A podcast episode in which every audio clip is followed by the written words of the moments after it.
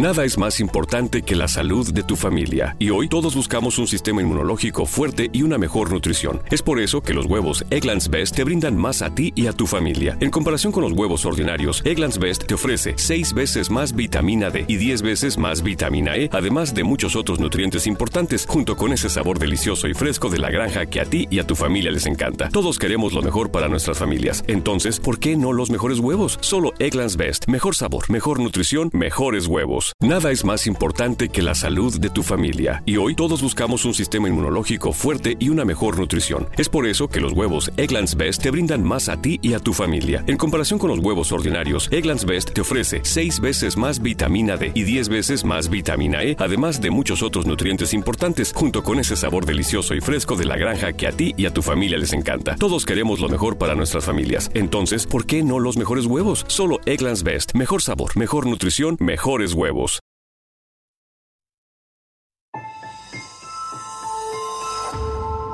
Durante años, se pensó que el Yeti vivía en los Himalayas.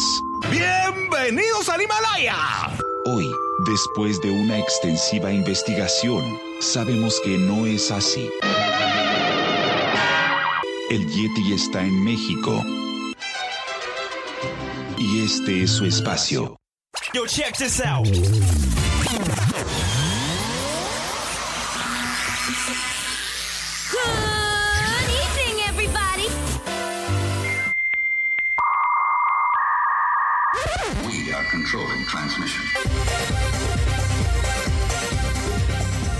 Estás escuchando la nueva temporada de La era del Yeti. Tecnología, actualidad, arte, música, entretenimiento, política y mucho más en este espacio. La era del Yeti.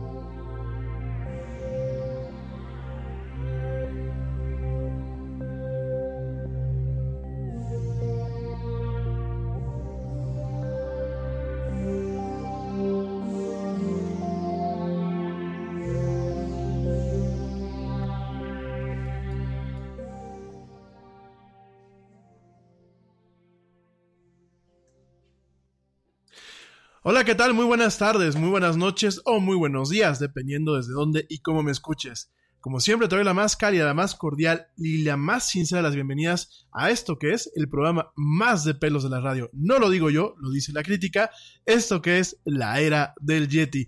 Yo soy Rami Loaiza y como siempre me da un tremendo gusto estar contigo platicando hoy, hoy martes 2 de abril del 2019, a lo largo de dos horas en donde vamos a estar hablando de mucha actualidad, mucha tecnología y muchas otras cosas más. Gracias de antemano a ti que me escuchas en vivo en esta transmisión desde cualquier parte del mundo, principalmente desde mi México lindo y querido y claro, desde la hermosa América Latina, donde, bueno, ya son bastantes eh, personas de diferentes países que me escuchan. Y por supuesto, también te quiero agradecer a ti que sigues descargando el podcast o que bien me sigues escuchando en diferido a través de las diferentes plataformas de streaming como Spotify, iHeartRadio, TuneIn y Stitcher. Gracias de verdad, gracias de verdad por estar conmigo en, esta ocasión, gracias por seguirnos escuchando y sobre todo gracias por estar interactuando conmigo para formar esto que es la comunidad de la era del Yeti. Gracias de verdad. Bueno, hoy de qué vamos a estar platicando, vamos a seguir platicando de, Matrix, creo que Ayer se me fue la primera hora del programa en, en, algunos otros rollos. Entonces, hoy, bueno, vamos a terminar de hablar de este tema. Me parece que es un tema trascendente.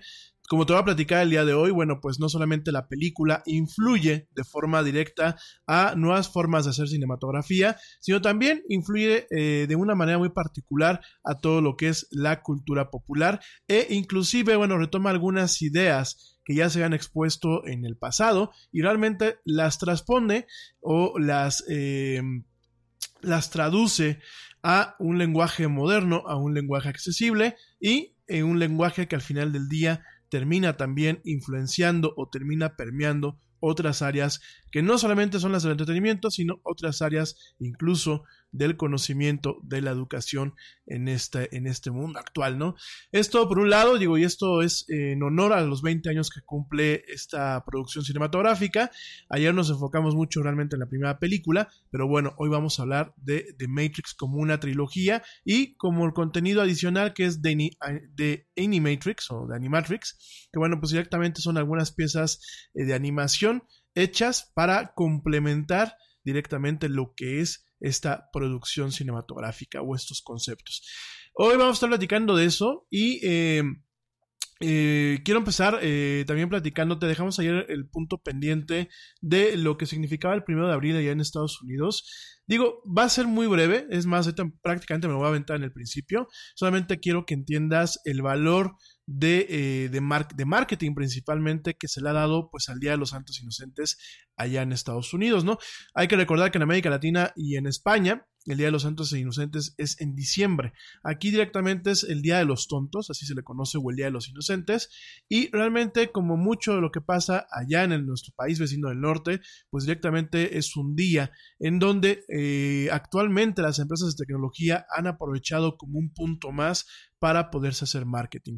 Lo vamos a platicar muy brevemente, lo vamos a platicar también dando una idea de eh, cómo el Día eh, de los Inocentes en Iberoamérica se puede utilizar también con fines mercadológicos.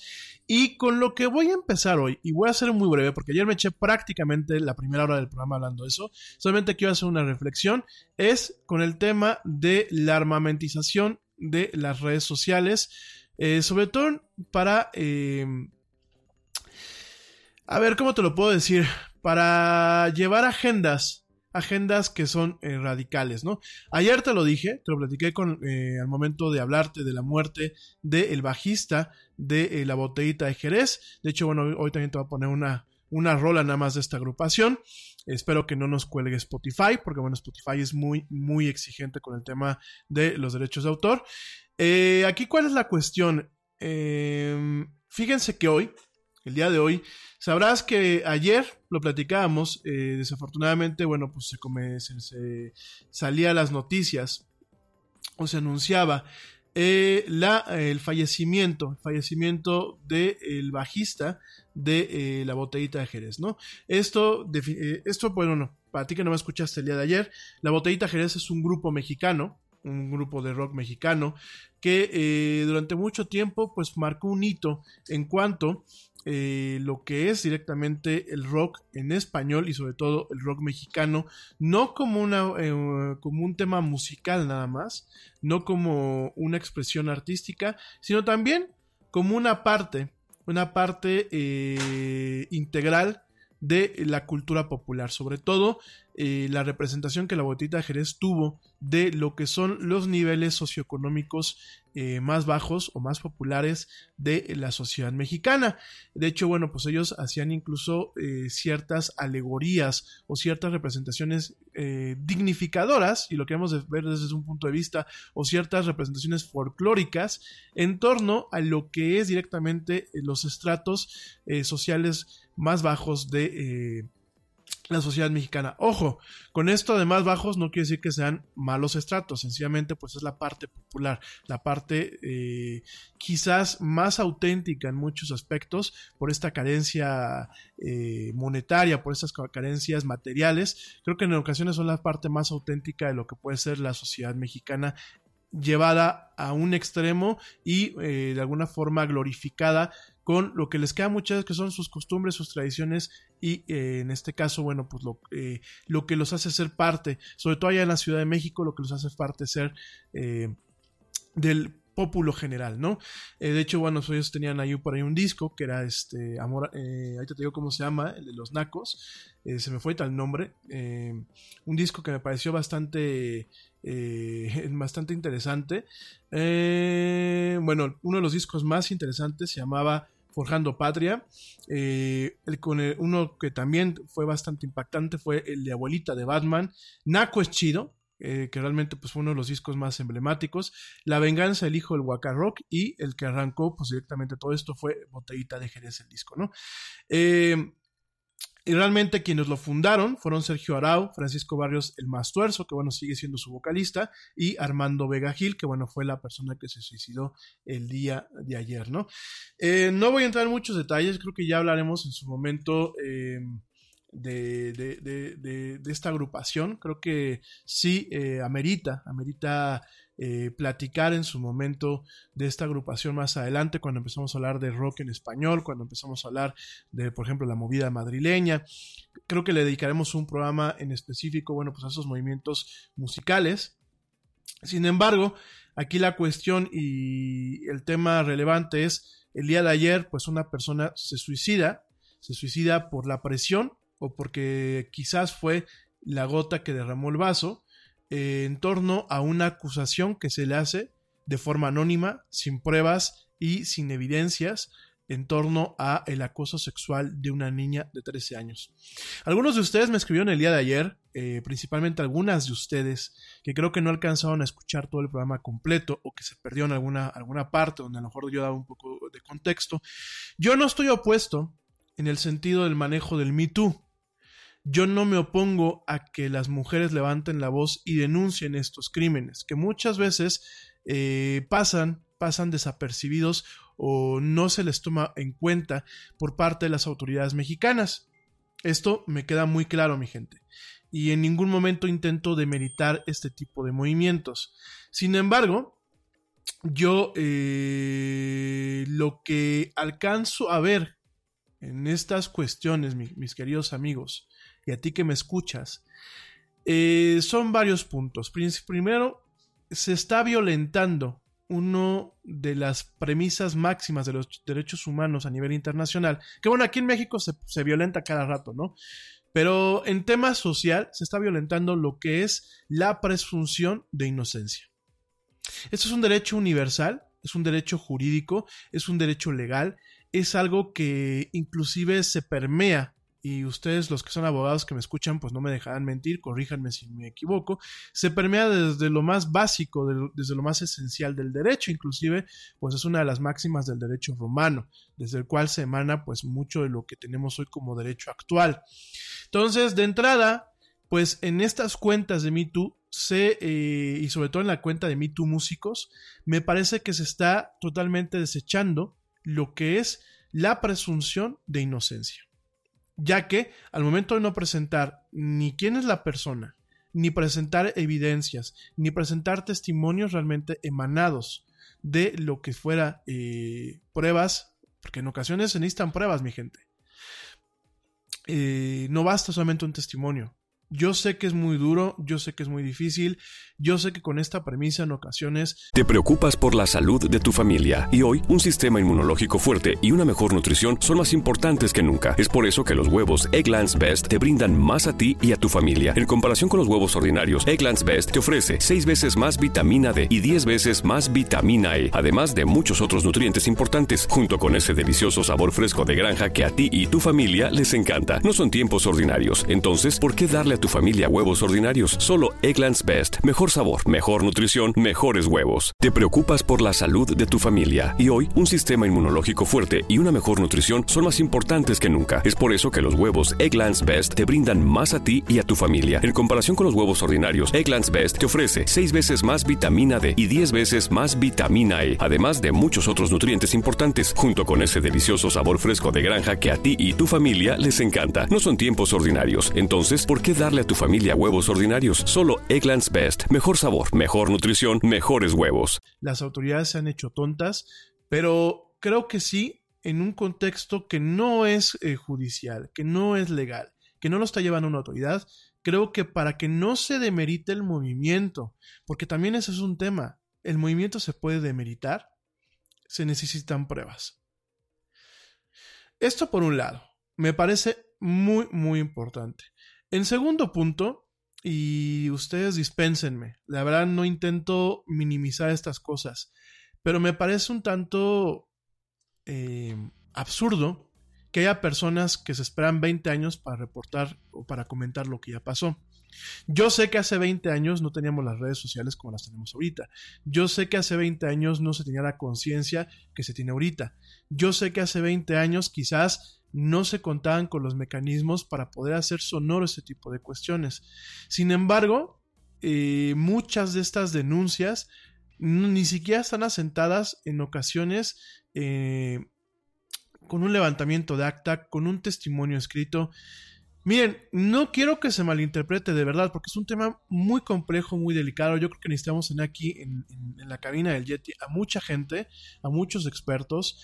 Yo realmente pues me, clavo un poquito en lo que son mis áreas de, de, expertise, como decimos, la parte de la tecnología y la parte de la comunicación.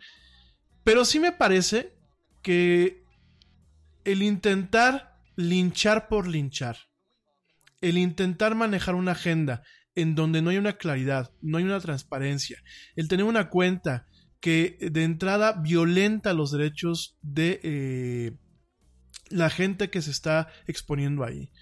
Eh, el llevar las cosas sin un protocolo periodístico, sin un protocolo de realmente una búsqueda de la verdad, porque miren, cuando se expone una verdad y realmente se habla de una verdad, en el momento de exponerla, creo que es un paso para hacer justicia.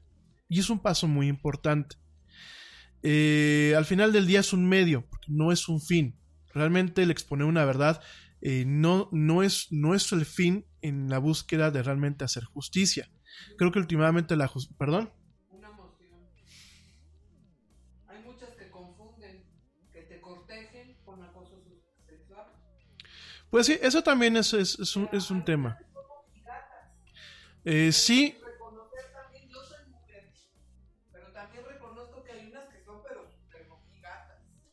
Pues sí, también es eso, ¿no?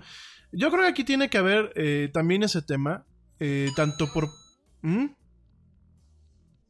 Yo creo que también tiene que ver ese tema, perdón, están aquí en la en cabina. Yo creo que también tiene que ver ese tema, como bien lo dice aquí la, mamá del Yeti. Es un tema también eh, cultural ahorita. Creo que es una generación bueno, creo que nuestras generaciones, yo lo decía ayer, son, nos hemos vuelto generaciones muy sensibles, nos hemos vuelto generaciones muy fáciles de ofender, nos hemos vuelto generaciones que vemos, como decimos aquí en México, moros con tranchetes, nos hemos vuelto generaciones que en ocasiones vemos un problema donde realmente lo hay. Creo que eso es una parte y creo que yo eso los dije ayer. Yo invito realmente a los caballeros a que intentemos medirnos muchas veces con nuestro comportamiento, porque nuestro comportamiento puede ser eh, bueno en esencia, pero realmente hoy en día no sabemos cómo resuena la otra persona y creo que hay que ser muy respetuosos y creo que hay que comportarnos a la altura de las circunstancias y de la actualidad. Yo creo que eh, de verdad son tiempos con muchos retos, son tiempos difíciles y miren, yo creo que se queda mejor muchas veces con un silencio que con, un, eh, con, un, con una flor o con un piropo que a lo mejor ni siquiera te lo han pedido y que ni siquiera se va a dar bien. Yo sé que a lo mejor eh, mucha gente dice, bueno, pues es que en los tiempos pasados no era así, es que esto son otros tiempos y creo que hay que estar a la altura de los tiempos, ¿no? Eh, desafortunadamente, pues sí, son las cosas como son, ¿no? Dejando un poco ese tema al lado, me parece que el intentar utilizar las redes sociales ya no como un método de búsqueda de la verdad o como un método para hacer justicia, sino de utilizarlo directamente como un arma por, un, por el simple fin de ser un arma, me parece que es muy peligroso. Y abre puertas y abre cajas de Pandora que no deben de ser abiertas. Esto te lo comento porque, bueno, pues, eh, horas después del suicidio de Armando Vega Gil, pues directamente en Twitter se crea como una forma de eh, pues de, ataque, o sea, como una forma de, defensa o de ataque a, esta cuenta, se crea una cuenta que se llama Me Too Hombres, la cual directamente amenaza, fíjense, no, no es un tema de vamos a, a buscar justicia, sencillamente es una cuenta que amenaza con mostrar los rostros de mujeres acosadoras y que han mandado a hombres packs no solicitados. En su descripción, directamente la cuenta señala que se creó debido al daño que causó la cuenta MeTooMusica.mx y que Directamente, como lo dice, es una cuenta para nivelar las cosas, ya que todos los hombres que hayan recibido packs no solicitados de mujeres manden un, un, mensaje directo para exponer su caso, con la diferencia que mostraremos la cara de la acosadora. Jugar dos es más divertido, play the game. Fíjense, de, un, de una cuenta que en algún momento podría haber representado un, un movimiento que me parece que es sumamente genuino. Me parece que no hay que callarse. Me parece que hay que realmente levantar la voz y que presion y, y presionar realmente a las autoridades a que hagan justicia, a que entamben, a que realmente castiguen a la gente que acosa, a la gente que viola, a la gente que agrede a una mujer.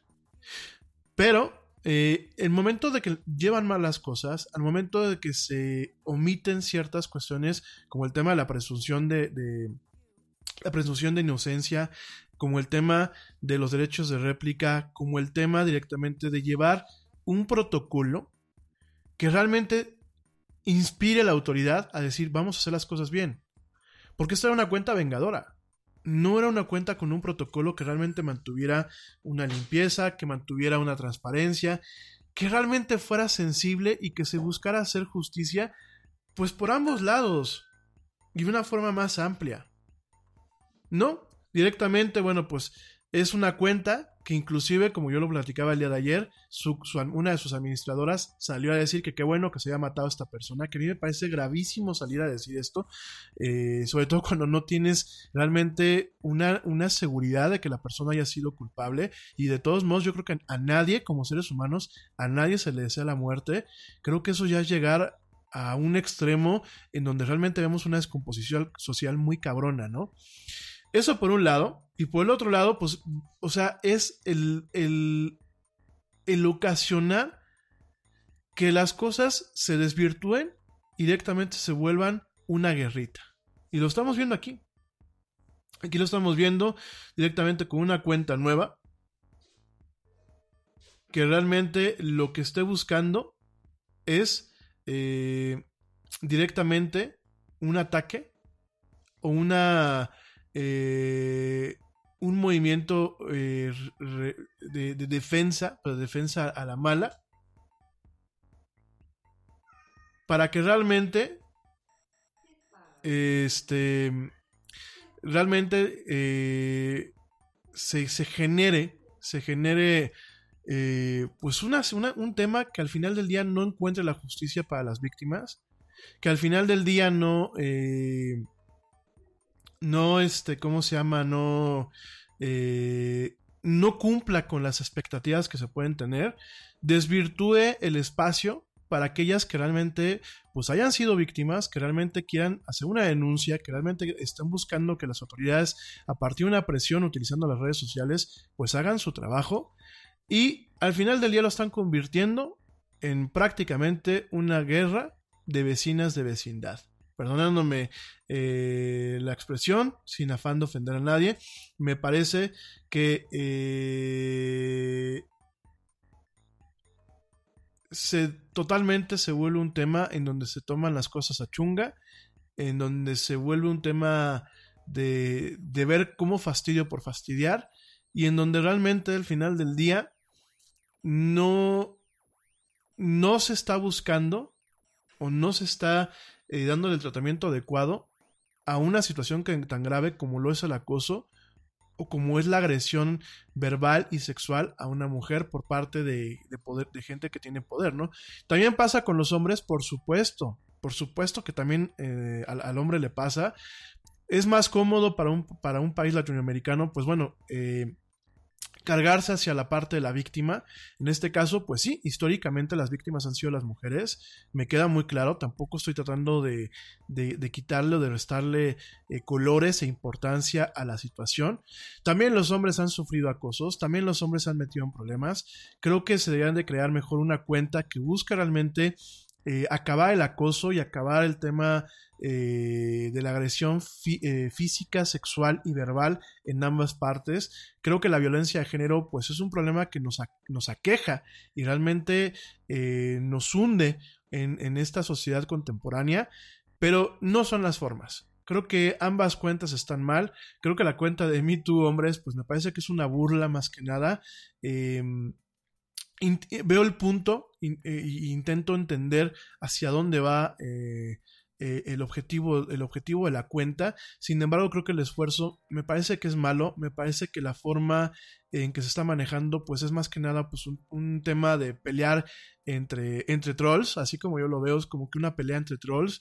Y realmente, al final, quienes quedan bailando son aquellas mujeres que podrían haber utilizado pues este, este medio, este medio globalizador, para realmente hacer escuchar su voz de una forma adecuada y que realmente se buscara hacer justicia. Yo la verdad, voy a ser muy franco, ya con eso termino esta, este arranque de este programa. Creo que en vez de estar perdiendo el, tiempo en cuentitas baratas en, redes sociales y estar perdiendo el, tiempo en tratar de cambiar el mundo a partir del uso de una red social, yo creo que esta gente eh, debería hacer una catarsis a estas ideas y realmente fundar algún tipo de organización que tenga esta cuenta o tenga esta visibilidad, sí, pero que tenga los mecanismos para una, realmente investigar a profundidad eh, de que eh, lo que se dice o lo que la denuncia que se levanta pues realmente sea verídica, que no se embarre a alguien por un tema eh, de resentimiento, por un tema de popularidad o por un tema de mentiras, porque cuántas veces no ha pasado y son bastantes en donde se acusa, por ejemplo, un hombre y realmente es porque a lo mejor le hicieron el feo a la muchacha, porque a lo mejor el chavo llegó y tuvo un, gesto que a lo mejor pues la muchacha no, no, lo, no lo registró correctamente, cuando a lo mejor el gesto no tenía malicia, o cuántas veces, ¿eh? O llegó con otra, o cuántas veces hasta por un tema de chantaje, porque se ha dado.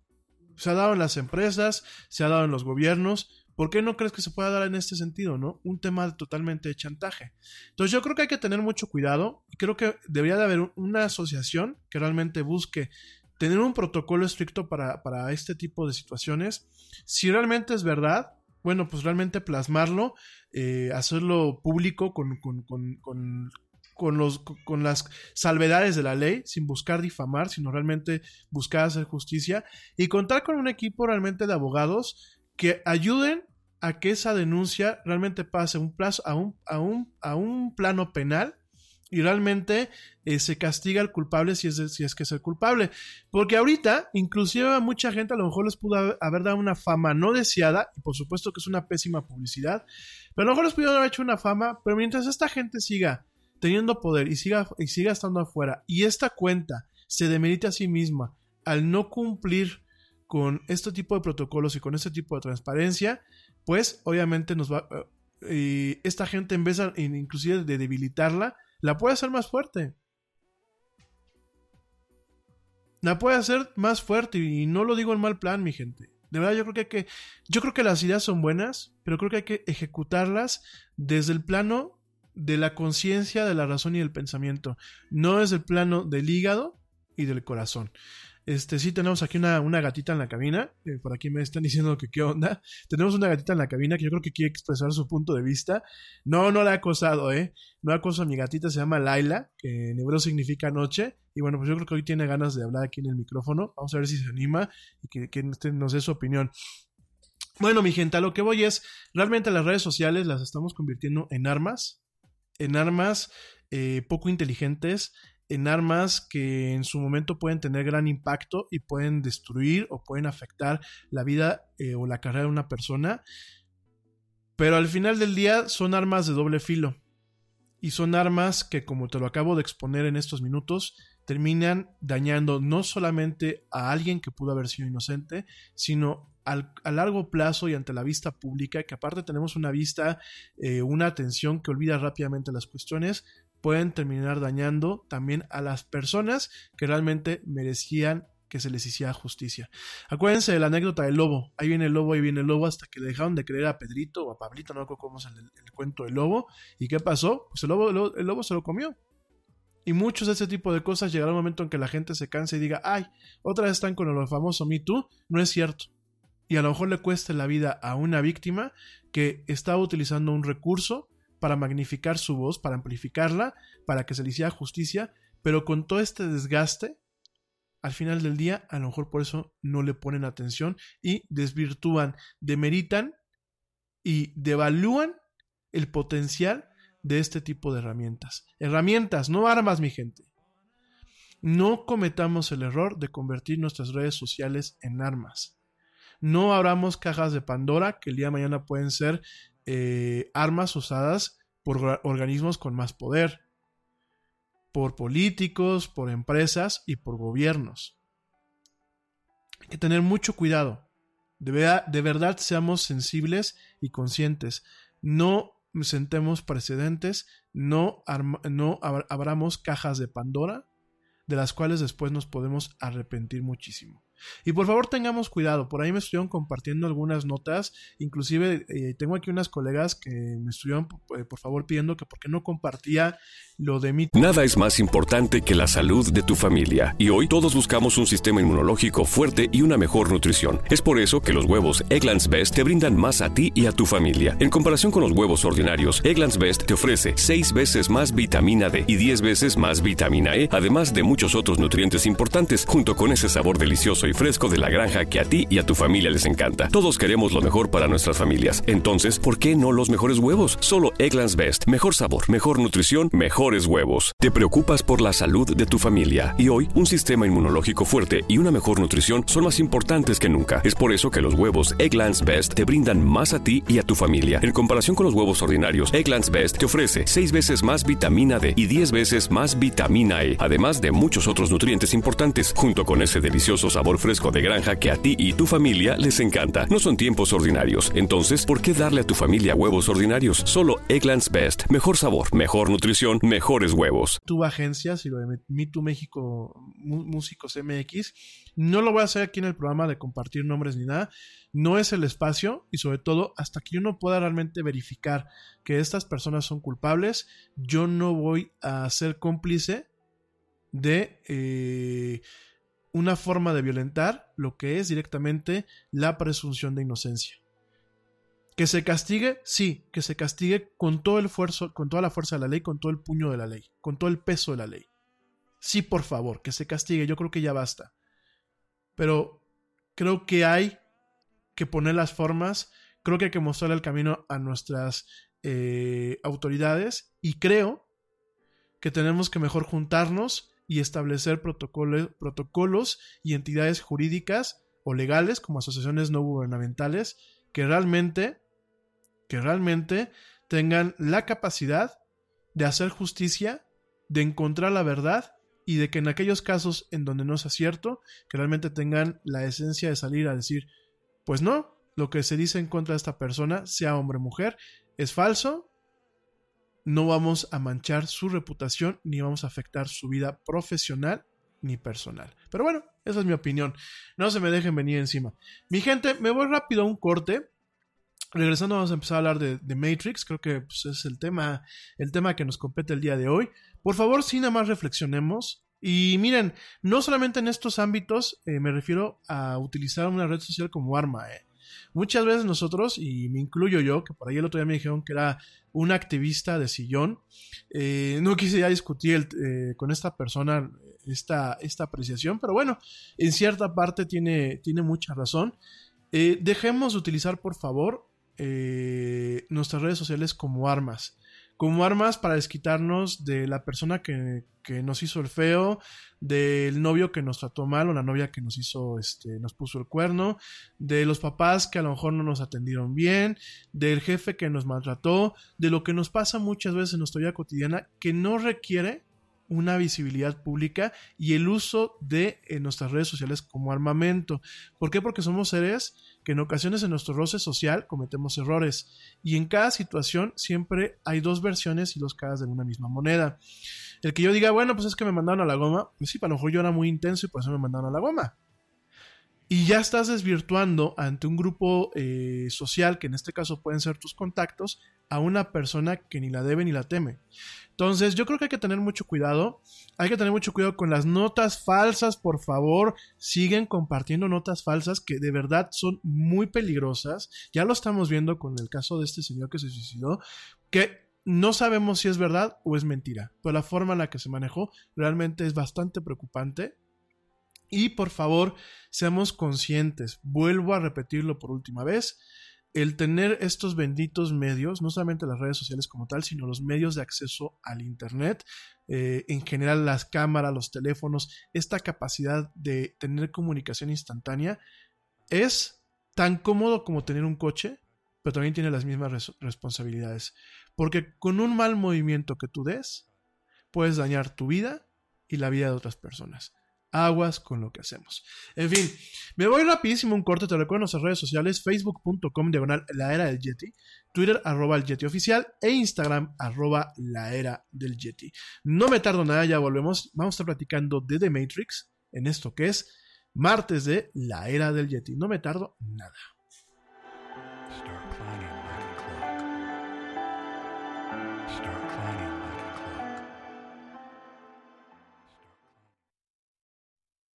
Yo, check this out.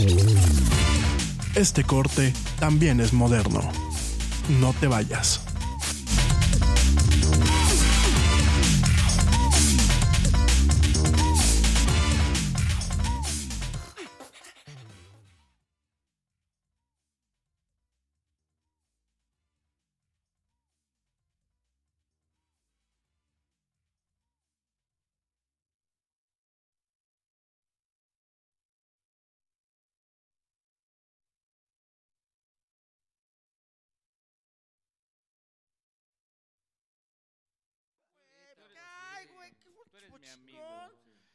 Pero entonces- un chingo, eh, te queremos un Pero chingo. espérate, déjame te digo una cosa, hijo. Llegó una chingaderita de gachupines. Es como mi hermano. Espérate, hijo, espérate. Y una chingadita de gachupines. Y los muy hijos de la chingada.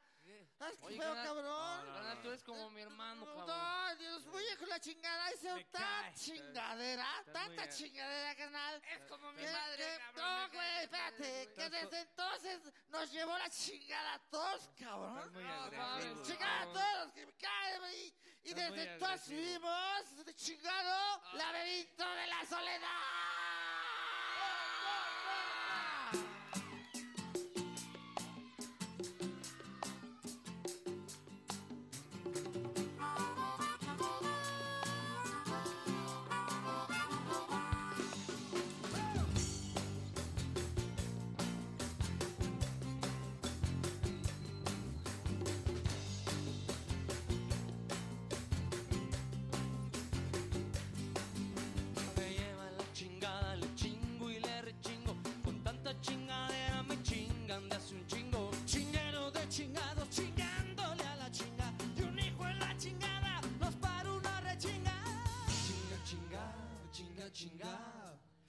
chinga, chinga.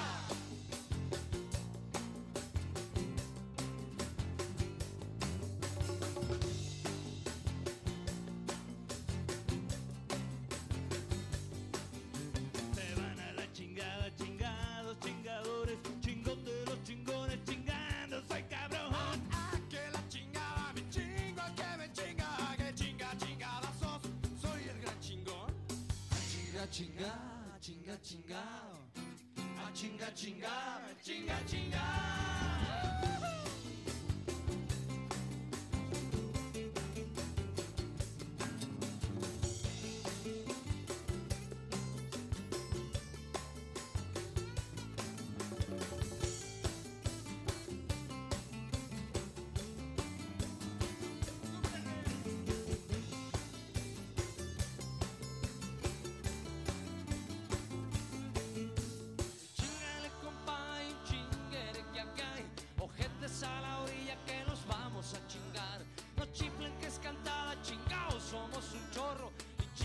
Su madre, los que no hagan el coro. A chinga, chinga, chinga, chinga. No se oye. A chinga, chinga, chinga, chinga. A chinga, chinga, chinga, chinga. A chinga, chinga, chinga, chinga. Miren, carnales, ese grito de a chinga chinga viene desde hace muchos años. Cuando algún abuelo, bisabuelo, tatarabuelo mío, llegó un hijo en la chingada, le hizo una chingadera y entonces él dijo, quedito, a chinga chinga. Ese grito ancestral que traemos en el ADN junto a un plato de pozole. Pozole verde con chicharrón, con sardinas y huevo. A huevo. Por lo tanto, muchachos, hay que dejar esa actitud silenciosa. Y gritemos voz en cuello, ya lo dijo el Santo Papa. ¡Ah, chinga, chinga! Por todas las chingaderas que nos han venido chingando desde hace poco. Por ejemplo, esa famosa chingadera que dice que. Que Ernesto Cedillo Ponce no sabe quién mató a Colosio. Otra del presidente. Que ya pasó lo peor de la crisis. Esta otra que es de actualidad política. Que Carlos Salinas de Gortari no va a ir al Moloya de Juárez. Que Madrazo no hizo tranza.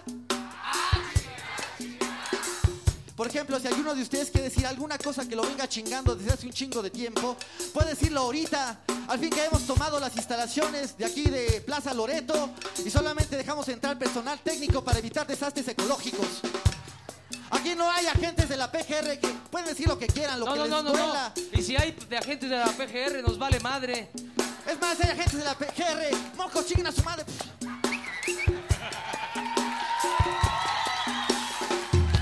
Luz de sala. A ver, alguien que quiere decir alguna chingadera, a ver. Ahorita es un foro libertario. Digan una chingadera.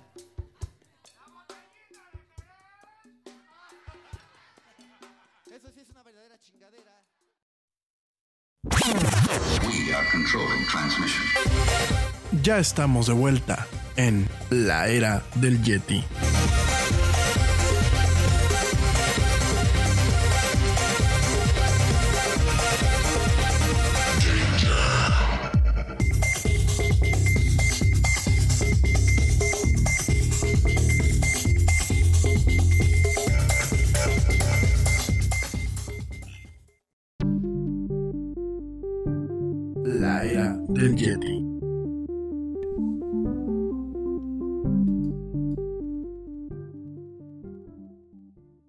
Ya estamos de vuelta en esto que es la era del Yeti. Dicen por aquí que, pues, ¿qué, qué puse? Miren, es una canción que se llama eh, Laberinto de la Soledad, de este grupo que es eh, eh, La Botellita de Jerez. Esto fue un- una, en un concierto en vivo, en lo que era la Planta de Luz, un centro, bueno, un centro nocturno, eh, medio bohemio, medio cultural, allí en Plaza Loreto, en la Ciudad de México. Ya hace algunos ayeres, de hecho, bueno, pues si estás escuchando, pues ya tiene prácticamente más de 20 años esta, esta canción, sobre todo por el tema político. Todavía estaba el doctor Ernesto Cedillo Ponce de León como presidente aquí en la Ciudad de México. Y esta canción está basada en un ensayo publicado en 1950 por el escritor mexicano Octavio Paz, que bueno, te recuerdo que fue ganador del Premio Nobel de Literatura. Y la obra, bueno, pues es un reflejo de las preocupaciones de su autor en torno al mexicano, su psicología y su moralidad. En este caso, bueno, pues Octavio Paz, que en paz descanse, busca cuáles son los orígenes y las causas del comportamiento mexicano, tanto individualmente como lo colectivo, así como su forma de afrontar y desafiar al mundo, una búsqueda que se emboca en el inconsciente como origen y la causa de su conducta. Eh, en este caso, bueno, pues directamente eh, El laberinto de la soledad parte, eh, bueno, son, son nueve capítulos, El Pachuco y otros extremos, Máscaras Mexicanas, Todos Santos, Día de Muertos, Los Hijos de la Malinche, Conquista y Colonia, Día de la Independencia a la Revolución, eh, de la, inteligencia mexicana, Nuestros Días y un apéndice que es La Dialéctica de la Soledad, ¿no? Eh, más adelante, pues el mismo autor añadió su postdata, eh, basada en una conferencia sobre el mismo tema que presentó el 30 de octubre de 1969 en la Universidad de Texas, donde en esta postdata directamente eh, incluye los siguientes apartados, se llama Olimpiada y Tlatelolco, el desarrollo y otros espejismos y crítica de la pirámide, ¿no? Eh, más adelante, bueno, pues también se incluye lo que es Vuelta al laberinto de la soledad, en una entrevista que el autor concedió al universitario francés Claude Fell, publicada inicialmente en el número 50 de la revista Plural en noviembre de 1975. Sí, lo estoy leyendo en la Wikipedia, eh, para que no me estén poniendo mala cara. Realmente eh, lo que busca también es pues la parte... eh, la parte del entendimiento de la sociedad mexicana, también el tema del, el uso de la palabra chingar como verbo, como, como un adjetivo, el muy chingón. Y bueno, de hecho, eh, este taco, como dicen en España, o esta palabra altisonante, pues en México se ha vuelto parte de, de un mantra muy mexicano, ¿no? El, mandar toda la chingada, es decir, mandar todo pues al diablo. El, eh, por ejemplo, pues ya chingué, pues es- ya gané, ya me fue muy bien, ya me chingaron, pues ya, ya me fue mal, ya me vieron la cara. Es una palabra muy, eh, muy multifacética, realmente es una palabra muy, mu- que, tiene un uso muy mexicano, hecho por ahí hay un, hay un diccionario que es diccionario de lo, chingón. Y bueno, pues directamente esta canción de la botellita Jerez, pues va encaminada pues a, a- a un poco eh, a la referencia de este ensayo, pero también un poco a la idiosincrasia del mexicano, ¿no?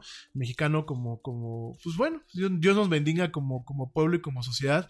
Yo creo que sí somos complejos, creo que somos muy a todo dar, pues sí somos muy complejos y sí seguimos cargando con muchos estigmas y con muchos traumas como sociedad, como pueblo, como país, que realmente pues han, han ocasionado que nuestro país no avance ni alcance el potencial que realmente tiene. Pero en fin, bueno, antes de entrar con el tema de, de Matrix, ya sé, ya sé, al rato van a decir, güey, te echaste do- hora y media de programa y dejaste otra vez al final. No, se los juro que nada ahorita comento esto y acabo.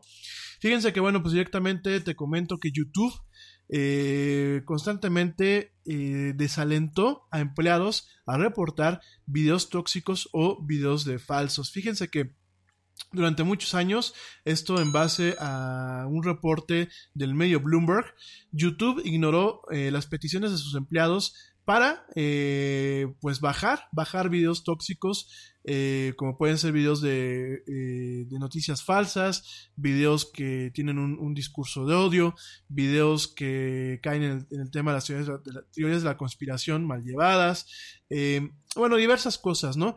Entonces, bueno, esto de acuerdo a más de 20 empleados, eh, tanto actuales como ex empleados de lo que es directamente YouTube.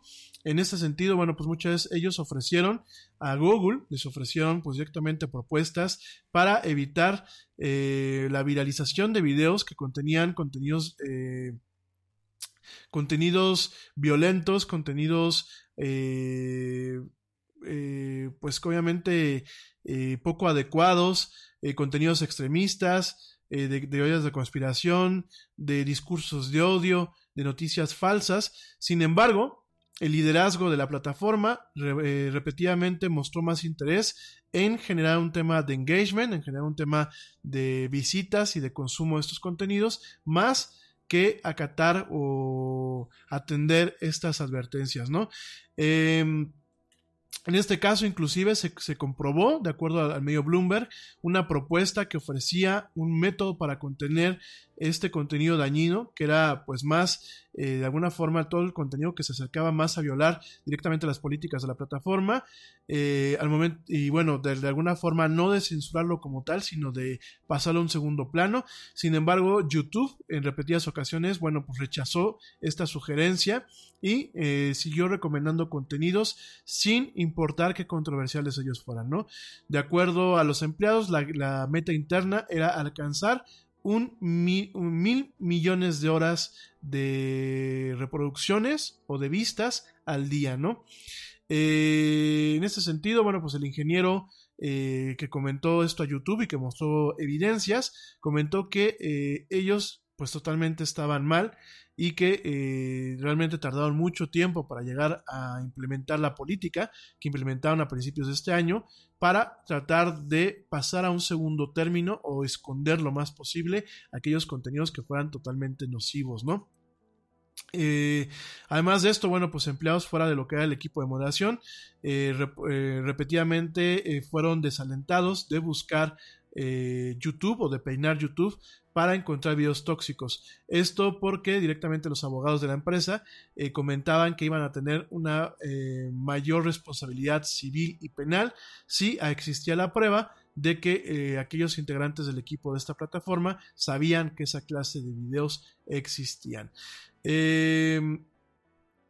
Bueno, directamente esto es una nota que pues pone mucho en contraste todas estas medidas que supuestamente las plataformas eh, de redes sociales han estado tomando estos últimos meses con todas estas controversias, con todos estos escándalos, inclusive bueno pues en torno a eh, el hecho de hace un, par de semanas en donde una persona en Nueva Zelanda se puso a disparar a inocentes en las mezquitas eh, musulmanas.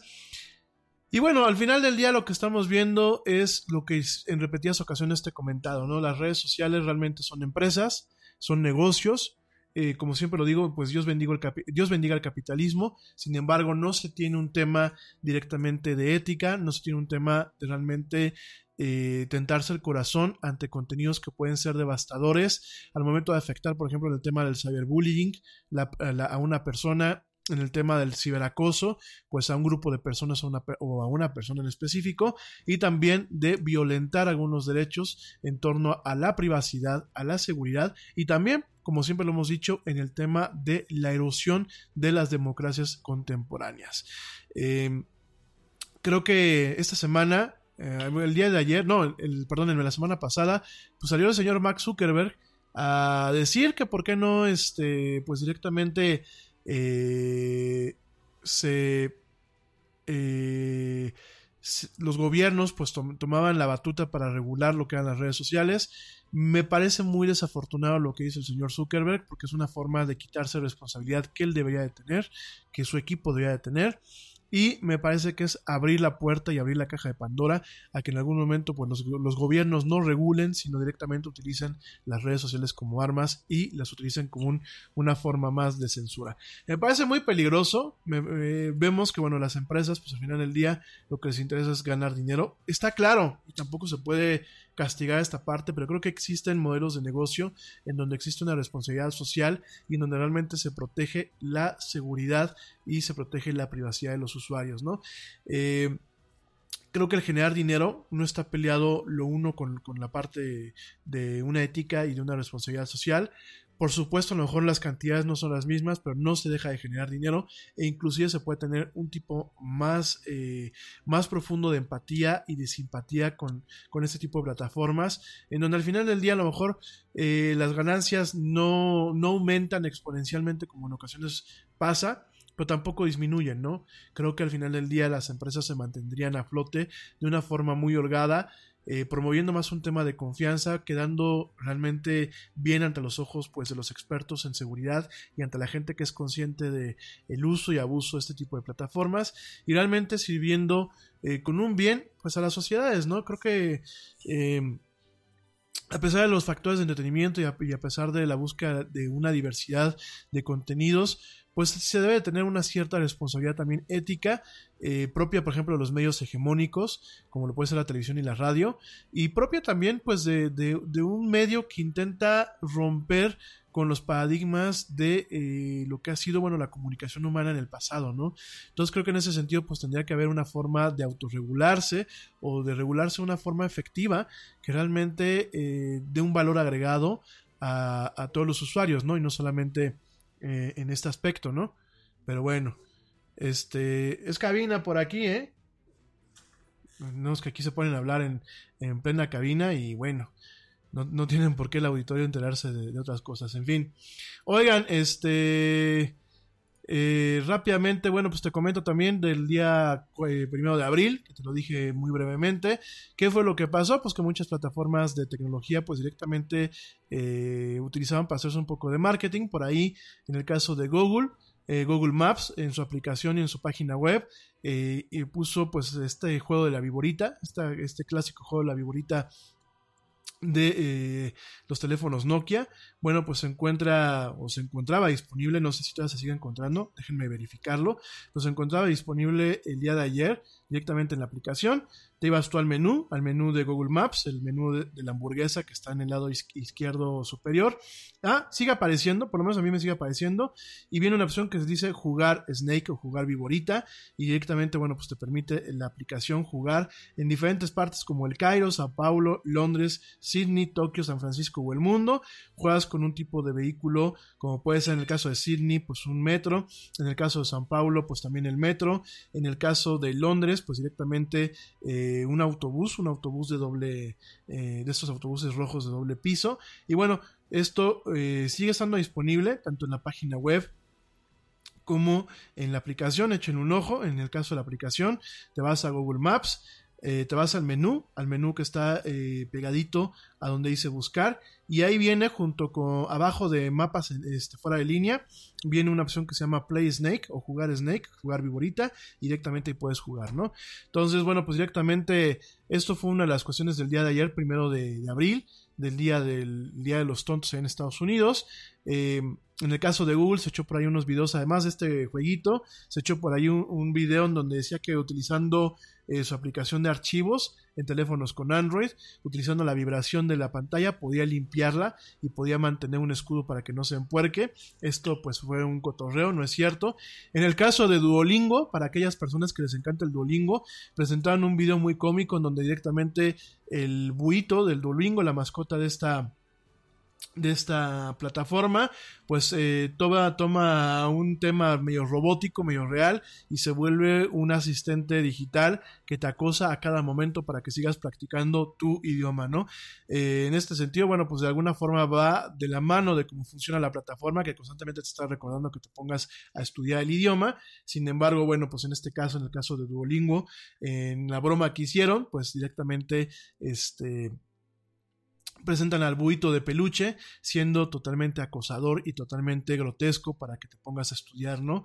Por ahí Spotify pues también este presentó una broma en donde eh, había una, un, modo para dis- disco cover en vez de discover era disco cover eh, era un tipo de list un tipo de listas de música de reproducción que en vez de tener música actual tenían música eh, música disco este o, o- o covers de artistas que no son famosos de artistas independientes eh, haciéndole covers o, piezas rendiciones a eh, música eh, pues música de música mainstream no música comercial no por ahí Nvidia, que es la diseñadora de las tarjetas, diseñó eh, esas tarjetas de video que hemos estado platicando a lo largo de varias emisiones, diseñó un asistente digital que bueno, pues te castiga si, eres un mal jugador y te acosa si eh, juegas muy mal en juegos multijugador. Eh, también bueno, pues por ahí este algunas plataformas como Ant Financial que es allá en estado en, en, Alibaba, en Alibaba, Alipay allá en China, Ant Financial pues también presentó una, un disque teléfono este, a prueba de fraudes. eh, por ahí también eh, Nissin, los que hacen la, verdad, la sopa de tallarines. Fíjense que Maruchan no fue el original, ¿eh? aquí en México tenemos como que un culto a, a las sopas Maruchan, que son estas sopas instantáneas de fideos, estas sopas de tallarines, como dicen en otras partes del mundo. No fueron los originales, realmente quien los hizo eh, o, quien tiene ya un bagaje en torno a la creación de estas sopas, principalmente allá en Japón, es Nissin. Y de hecho, bueno, pues eh, Nissin como tal es el original de las famosas Nissin Cup Noodles, ¿no? O eh, tallarines de taza de Nissin, ¿no? En este caso, tanto la empresa de accesorios de computación HyperX y Nissin hicieron pues una broma ayer en conjunto en donde mostraban un tipo de audífonos, un tipo de audífonos profesionales que realmente las dos, los dos cascos o los dos audífonos, las dos orejeras eran, eh, eran estos botes de sopa, de cup noodles, de sopa instantánea y el micrófono pues era en forma de un tenedor, ¿no? Entonces bueno pues esa fue una, una, una broma. La otra broma fue directamente en el caso de eh, Tinder que creó eh, como broma una, un método para verificar la altura. Esto porque pues en la plataforma existe este tema eh, constante en donde la gente pone que tiene una altura y cuando ya se conocen en persona pues son o, o más chiquitos o son más grandes y bueno pues directamente creó como una forma de broma pues el tema de verificar la altura de cada persona no en el caso de Roku eh, esta plataforma de televisiones inteligentes y streamers, que la cual ya hemos hablado, Roku eh, sacó una broma el día de ayer en donde presentaba un control, un control remoto para tu perro, ¿no? En este sentido, Roku eh, fue una broma en donde ofrecía estos controles que tenían eh, unos botones en forma de patita, en donde pues directamente cada vez que el perro quería ver Animal Planet, se prendía la televisión y automáticamente le aparecía el canal de Animal Planet. Yo lo sé, es de broma, ¿no? Entonces, bueno, directamente este tipo de bromas. eh, bueno, Lego, por, para finalizar, Lego creó, anunció eh, de forma bromista, eh, de forma falsa, anunció eh, un, programa, una aplicación para poder encontrar eh, aquellos eh, bloques o aquellas piezas de Lego que se te pierden. Esto pues como una especie de burla a el Find My Phone de Apple. En este caso, pues creó una aplicación que se llama Find My Brick, una parodia de esta aplicación de Apple, en donde pues directamente en esta broma eh, podían eh, la aplicación encontrar el ladrillo o la pieza que tú buscas en eh, un conjunto de bloques y de piezas totalmente variado, ¿no?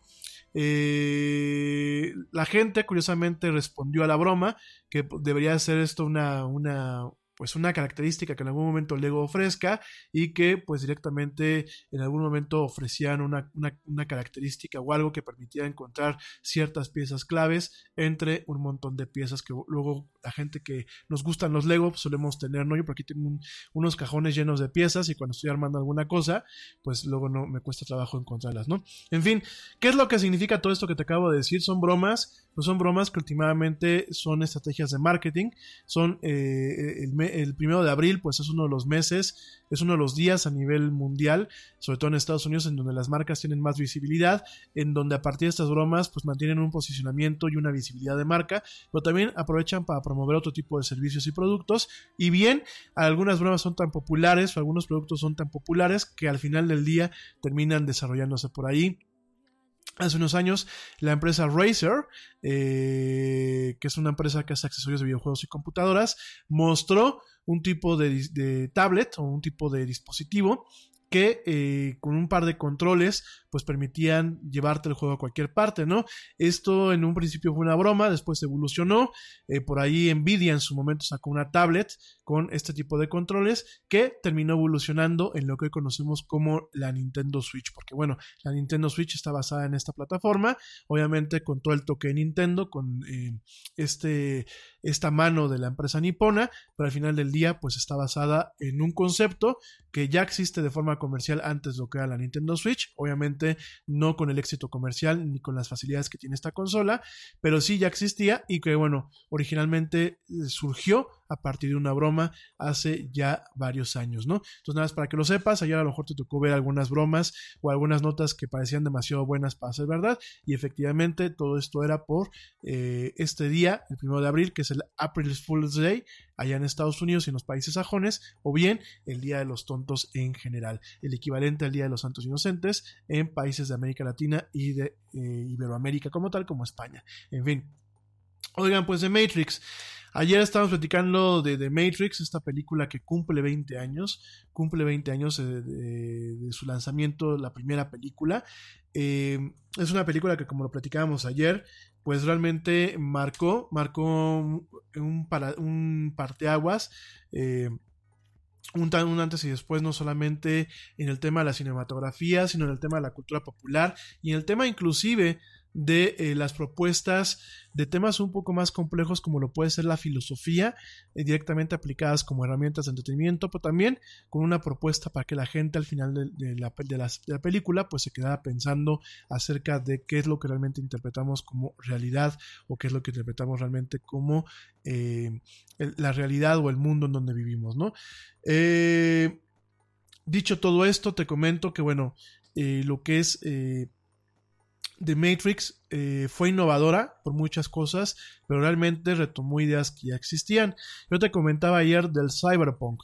El cyberpunk, bueno, pues es una, un subgénero, porque ayer muchos me decían, oye, ¿qué es eso, no? A pesar de que ya hablamos del cyberpunk en su momento, te lo voy a volver a repetir. El cyberpunk, pues es un subgénero de la ciencia ficción eh, planteado, pues en un entorno futurista que eh, tiene un enfoque de combinar lo que es la vida la vida la vida baja o la vida la vida difícil la vida en las esferas más bajas de una sociedad sobre todo en el tema criminal con la alta tecnología, ¿no? Y en este caso principalmente mostrando eh, avances muy avanzados Nada es más importante que la salud de tu familia. Y hoy todos buscamos un sistema inmunológico fuerte y una mejor nutrición. Es por eso que los huevos Egglands Best te brindan más a ti y a tu familia. En comparación con los huevos ordinarios, Egglands Best te ofrece 6 veces más vitamina D y 10 veces más vitamina E, además de muchos otros nutrientes importantes, junto con ese sabor delicioso y fresco de la granja que a ti y a tu familia les encanta. Todos queremos lo mejor para nuestras familias. Entonces, ¿por qué no los mejores huevos? Solo Egglands Best. Mejor sabor, mejor nutrición, mejores huevos. Te preocupas por la salud de tu familia. Y hoy, un sistema inmunológico fuerte y una mejor nutrición son más importantes que nunca. Es por eso que los huevos Egglands Best te brindan más a ti y a tu familia. En comparación con los huevos ordinarios, Egglands Best te ofrece 6 veces más vitamina D y 10 veces más vitamina E, además de muchos otros nutrientes importantes, junto con ese delicioso sabor fresco de granja que a ti y tu familia les encanta. No son tiempos ordinarios. Entonces, ¿por qué darle a tu familia huevos ordinarios? Solo Egglands Best. Mejor sabor, mejor nutrición, mejores huevos. en cuanto a la tecnología y, la ciencia, como la inteligencia artificial y, lo que todo lo que es la cibernética, ¿no? Todo esto, bueno, pues en una, eh, eh, ¿cómo se llama? Una eh, yuxtaposición en, en el rompimiento o en el cambio radical de lo que es el orden social, ¿no? Eh, mucho lo que es el cyberpunk, pues está basado en la ciencia ficción de la nueva ola, este movimiento que se basó, bueno, que existió en 1960 y en 1970, en donde encontramos a escritores como Philip K. Dick, del cual ya, hemos hablado, Roger Se- Zelazny, eh, J.G. Ballard, Philip Joseph Farmer y Harlan Ellison, y que examinaban el profundo impacto de la cultura de las drogas, la tecnología y la revolución sexual, mientras que eh, pues evitaban las tendencias utópicas de lo que era la ciencia ficción eh, más temprana, ¿no? Yo te lo platicaba ayer, para mí el cyberpunk y lo que es la ciencia ficción de la nueva ola, pues tienen un poquito a caer en, lo que era la corriente literaria del realismo, en donde se mostraba pues una perspectiva muy pesimista del mundo. En este caso, pues el cyberpunk es muy pesimista. El nuevo orden social eh, se basa principalmente en temas eh, del capitalismo y en temas del de, eh, avance de las tecnologías, en donde poseer una pieza de tecnología puede ser una forma de, de mantener un status quo o bien el, no, el carecerla pues puede ser una parte de un tipo de pobreza. Y fíjense nada más, o sea, esto nos reímos ahorita o a lo mejor lo tomamos con unos ojos muy críticos, pero al final del día fue un, una especie de pronóstico del tiempo como yo te lo platicaba, ¿no? Hoy en día, pues ustedes no me dejarán mentir que el tener un teléfono inteligente de gama alta, pues es también un status quo y es una forma de precisar nuestra eh, percepción o nuestro estado percibido dentro del contexto de una sociedad, ¿no? Por supuesto, pues el que tengas un teléfono caro no significa que eres rico, ¿no?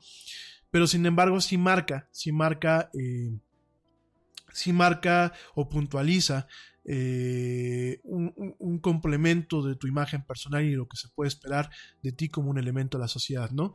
Esto, bueno, pues parte eh, realmente desde lo que es esta obra de William Gibson, de la, de la cual se inspira mucho de Matrix, que se llama eh, Neuromancer.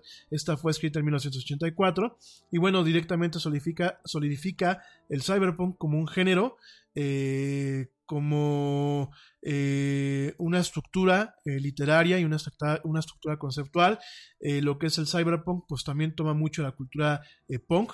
esta cultura que, bueno, inicia en lo que es directamente allá en Inglaterra, la cultura punk, en pues directamente lo que fue mediados de los años 70 y buena parte de los 80 y bueno, lo toma, lo mezcla y también toma un poquito lo que era la, cultura eh, muy, eh, en, una, en, una, en, una, fecha muy temprana, la cultura hacker, ¿no? Esta escena hacker la toma. Eh, eran los inicios, porque bueno, en el 84 realmente el ser hacker no era tan sofisticado como hoy en día. O quizás sí, fíjense que a lo mejor era mucho más sofisticado, ¿eh? Porque hoy en día pues ya tienes muchas herramientas automáticas y ya mucho se basa también en la ingeniería social. Y en aquel entonces, pues por ejemplo, hasta para conectarte requerías ciertas habilidades, inclusive de, de, de, electrónica, ¿no? Porque hoy en día pues un hacker puede ser alguien que tiene la capacidad de sentarse y tener el tiempo de leer y de aprender y, y de descargar ciertos programas o ciertas herramientas, ¿no? O de aprender a generarlas, ¿no?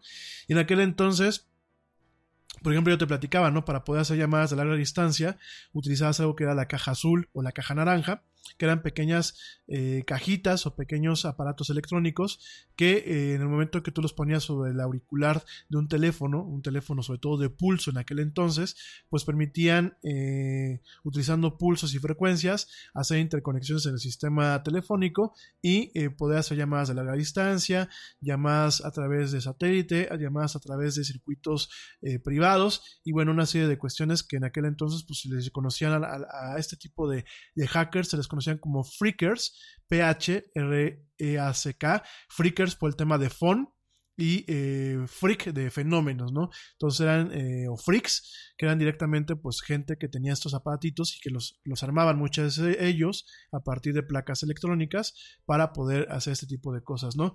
Entonces, bueno, realmente eh, este movimiento eh, se profundiza, se globaliza.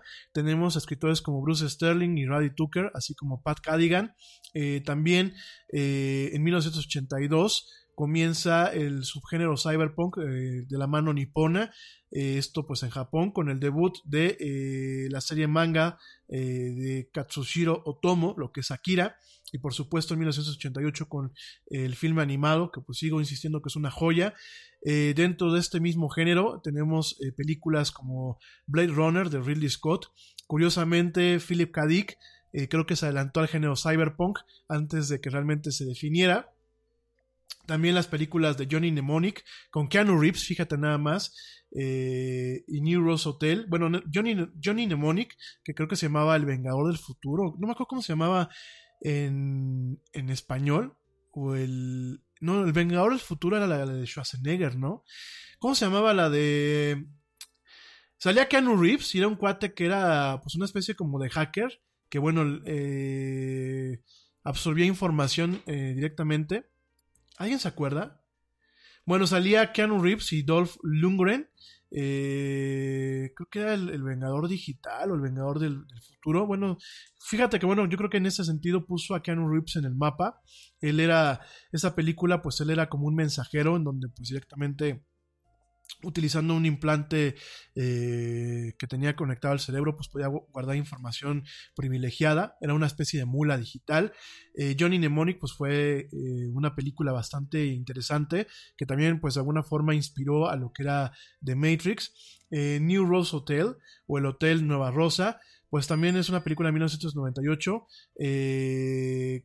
coescrita y dirigida por Abel Ferrara, en donde salía Christopher Walken, William Dafoe y Asia Argento. Este, si Asia Argento, bueno, pues era este. Eh, es directora y actriz italiana. Ambas películas están basadas en eh, directamente en dos novelas cortas de William Gibson, del papá de eh, del cyberpunk. De hecho, pues ocurren en el mismo mundo de lo que es Neuromancer. En el caso de Johnny Mnemonic y de Neuros Hotel, pues son dos novelas que existen en este universo. Eh, no tuvieron realmente una aceptación comercial eh, y crítica adecuada, sin embargo, pues hoy, se mantienen como, como hitos de cine de culto o hitos de este género. Por supuesto, la serie de ciencia ficción de Matrix, de la cual vamos a hablar el día de hoy, pues directamente fue una de las eh, producciones cyberpunk más exitosas. Y bueno, directamente nuevas películas dentro del género, pues encontramos a Blade Runner 2049, eh, que es la secuela a Blade Runner. Upgrade eh, del, del 2017 y Alita Battle Angel, que bueno, pues directamente se va a estrenar en, en estos meses, así como la serie de televisión de Netflix, Altered Carbon, ¿no?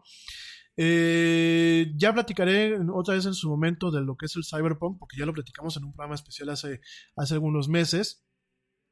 Pero bueno, realmente eh, The Matrix toma todos estos, este tipo de influencias, eh, las lleva, pues, las contextualiza, les da una forma digerible, una forma que además se vuelve muy emocionante, porque el cyberpunk como tal, las novelas son muy reflexivas y son novelas que al final del día terminan siendo un poco, este, un poco oscuras, ¿no? Y en The Matrix, pues tenemos estas escenas de acción, tenemos este, el protocolo del Mesías, eh, que perdón, el arquetipo del Mesías, no es el protocolo, el arquetipo del Mesías, tenemos buenos actores en pantalla, muy buenos efectos especiales, y tenemos una narrativa que, bueno, al final del día nos termina dando una trilogía a lo largo de prácticamente tres años, donde nos muestra pues el avance de esta película con ciertos aspectos no solamente eh, visuales o no, no solamente narrativos, sino también ciertos aspectos eh, filosóficos, ¿no? Yo te comentaba el tema de lo que era eh, pues directamente esta filosofía platónica, esta, este tema de la cueva de Platón, ¿cómo es la cueva de Platón? Eh, pues directamente es un ejercicio, una, una, una teoría, un ejercicio en donde nos dice, nos dice, bueno, es una alegoría tal cual, no es una teoría como tal, es una alegoría que, bueno, se presentó por el filósofo griego Platón en su trabajo La República, eh, y que era una forma de comparar el efecto de la educación y la falta de ella en nuestra naturaleza, ¿no? Realmente eh, esta alegoría de la cueva está representada como un diálogo entre el hermano de Platón, Glaucón, y su mentor Sócrates, y, bueno, directamente esta alegoría está aparentemente narrada por lo que era eh, Sócrates con la interacción de con la interacción con Glaucón, ¿no? Esta alegoría se presenta después de la analogía del sol y la analogía de la línea dividida. Estos eh, tres compendios o tres ensayos o tres alegorías eh, se caracterizaron en relación a la dialéctica al final de los libros 7 y 8 de lo que es el compendio de la República, ¿no? La República de eh, Platón directamente, ¿no? En ese sentido, la alegoría de la cueva, o la alegoría, la analogía de la cueva, o el mito de la cueva, o la metáfora de la cueva, o la parábola de la cueva, o la cueva de Platón como tal, pues directamente eh, busca entender lo que es eh, la noción de la realidad eh, por parte del ser humano en base a la observación y en base a la educación, ¿no? En ese sentido, bueno, pues Platón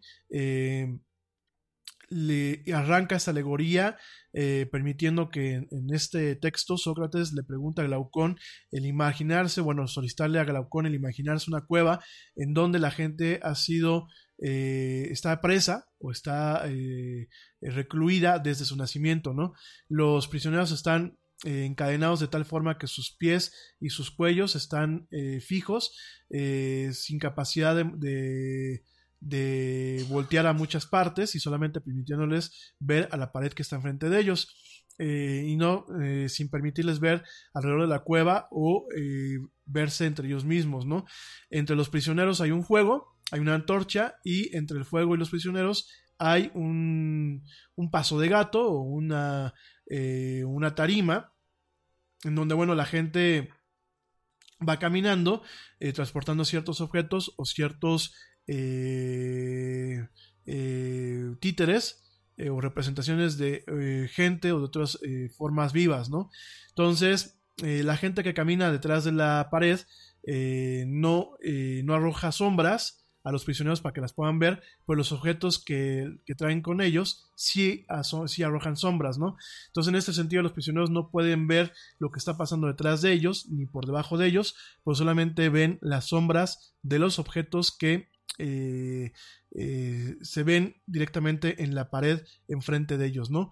Entonces, de aquí Sócrates eh, sugiere que las sombras son la realidad para los prisioneros, ya que nunca han visto o conocido algo diferente. Ellos no se han dado cuenta de que lo que ven son sombras de objetos enfrente de un fuego, y mucho menos que estos objetos están inspirados por cosas reales fuera de la cueva que no alcanzan a ver, ¿no? En este caso también se hace la alegoría de que el fuego o el fuego hecho por humanos y lo que son los títeres o los objetos que se utilizan para hacer las sombras eh, son directamente eh, las ilusiones que por ejemplo hoy en día, fíjense nada más como en ese sentido pues Platón se adelantó eh, varios siglos a la realidad contemporánea, ¿no? En este caso pues las sombras podrían ser eh, todo lo que son nuestras redes sociales, todos nuestros contenidos que muchas tenemos hoy en día, la televisión y los medios de comunicación modernos, ¿no?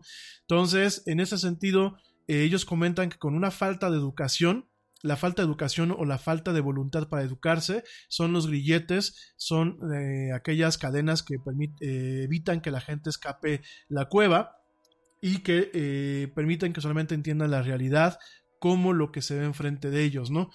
Entonces, en ese sentido, pues es una alegoría también al trabajo del filósofo, que comentan que, bueno, un filósofo, un verdadero filósofo con varias décadas de preparación, solamente sea el que tuviese la capacidad de abandonar la cueva y subir hacia lo que es la realidad, la realidad que está fuera de esta cueva y de estas ilusiones, ¿no? Eh, en este caso también plantea lo que es la salida de la cueva, que en este caso, bueno, dice Platón que un prisionero que en algún momento puede escapar de la cueva, pues directamente recibiría una versión dolorosa, una versión dolorosa de lo que él alcanza a ver en el muro de la cueva, ¿no? En ese sentido, bueno, pues eh, él habla de que la luz sea tan fuerte que lastimaría sus ojos y que le, le, crearía, dificultad a él para ver los objetos eh, de forma adecuada, ¿no? Eh, en ese sentido también, eh, sería tan, tan grave el choque de la realidad o tan incómodo el choque de la realidad fuera de la cueva que muchos de los eh, prisioneros que lograran escapar, eh, que no fueran filósofos, pues directamente escaparían de regreso a volverse a encadenar, ¿no? Y de hecho, bueno, tiene una parte en donde directamente regresa el prisionero a la cueva y el prisionero se sentiría muy a gusto de regresar a una realidad o a un espacio de comodidad en donde las visiones de una realidad cruda y avasalladora pues no lo lastimarían, ¿no? En ese sentido, bueno, pues hay varios eh, simbolismos dentro de lo que es esta, esta alegoría y que de alguna forma eh, intentan hacer un análisis sobre la percepción humana y sobre los medios, los medios que en ocasiones los seres humanos creamos para distorsionar o totalmente para eh, representar una realidad con diferentes fallas o con diferentes cuestiones que últimamente terminan eh, aislando o segregando a un grupo de la sociedad y eh, terminan generando lo que muchas yo les, he dicho que es la ignorancia voluntaria, aquella ignorancia en donde a pesar de las evidencias, por ejemplo como los, los, los movimientos antivacunas, bueno pues directamente a pesar de las evidencias pues la gente no, quiere ver más allá de, como dicen este dicho, más allá de sus narices, ¿no? Eh, ya en su momento te platicaré de esto, yo sé que te dejo muchos pendientes, pero no, me quiero tardar mucho eh, en este tema, pero bueno, tú eh, utilizando mucho lo que es esta estructura, puedes directamente muchas películas de los años 90 y de principios del año 2000, de, la década de los 2000, utilizaban toda esta estructura de lo que es una ilusión y lo que es la realidad, la realidad pura y no la realidad interpretada o la realidad endulzada, bueno, pues directamente eh, dieron, dieron cabeza o dieron cabida a filmes como The Matrix, que te lo estoy comentando, como el show de Truman, que ya en un momento te lo platicaré, como The Conformist y también como eh, Vanilla Sky, ¿no? Entonces, nos topamos con este tipo de cuestiones. Eh, en el caso de The Matrix, pues fue una de las, una de las películas más exitosas en taquilla, que bueno, pues directamente eh, tuvieron esta capacidad o tuvieron este, esta noción de eh, plantear un tema filosófico o una noción filosófica una alegoría, como en este caso, en donde no solamente tú ibas a entretenerte, sino ibas a cuestionarte lo que es la realidad como la percibimos, ¿no? De hecho, bueno, pues yo me acuerdo que en la carrera nos tocó varias veces analizar la película, porque era un buen ejemplo para poder analizar muchas veces lo que es la comunicación humana y los mecanismos de control que eh, en ocasiones las sociedades nos eh, implementamos o nos eh, implantamos a nosotros mismos. Los medios de comunicación masiva no crean que están, son inventos de los gobiernos para controlarnos a nosotros mismos. Realmente son inventos de la sociedad. Y en ocasiones eh, el control más fuerte que un medio de comunicación hace es en torno a ciertos segmentos de la sociedad. ¿eh?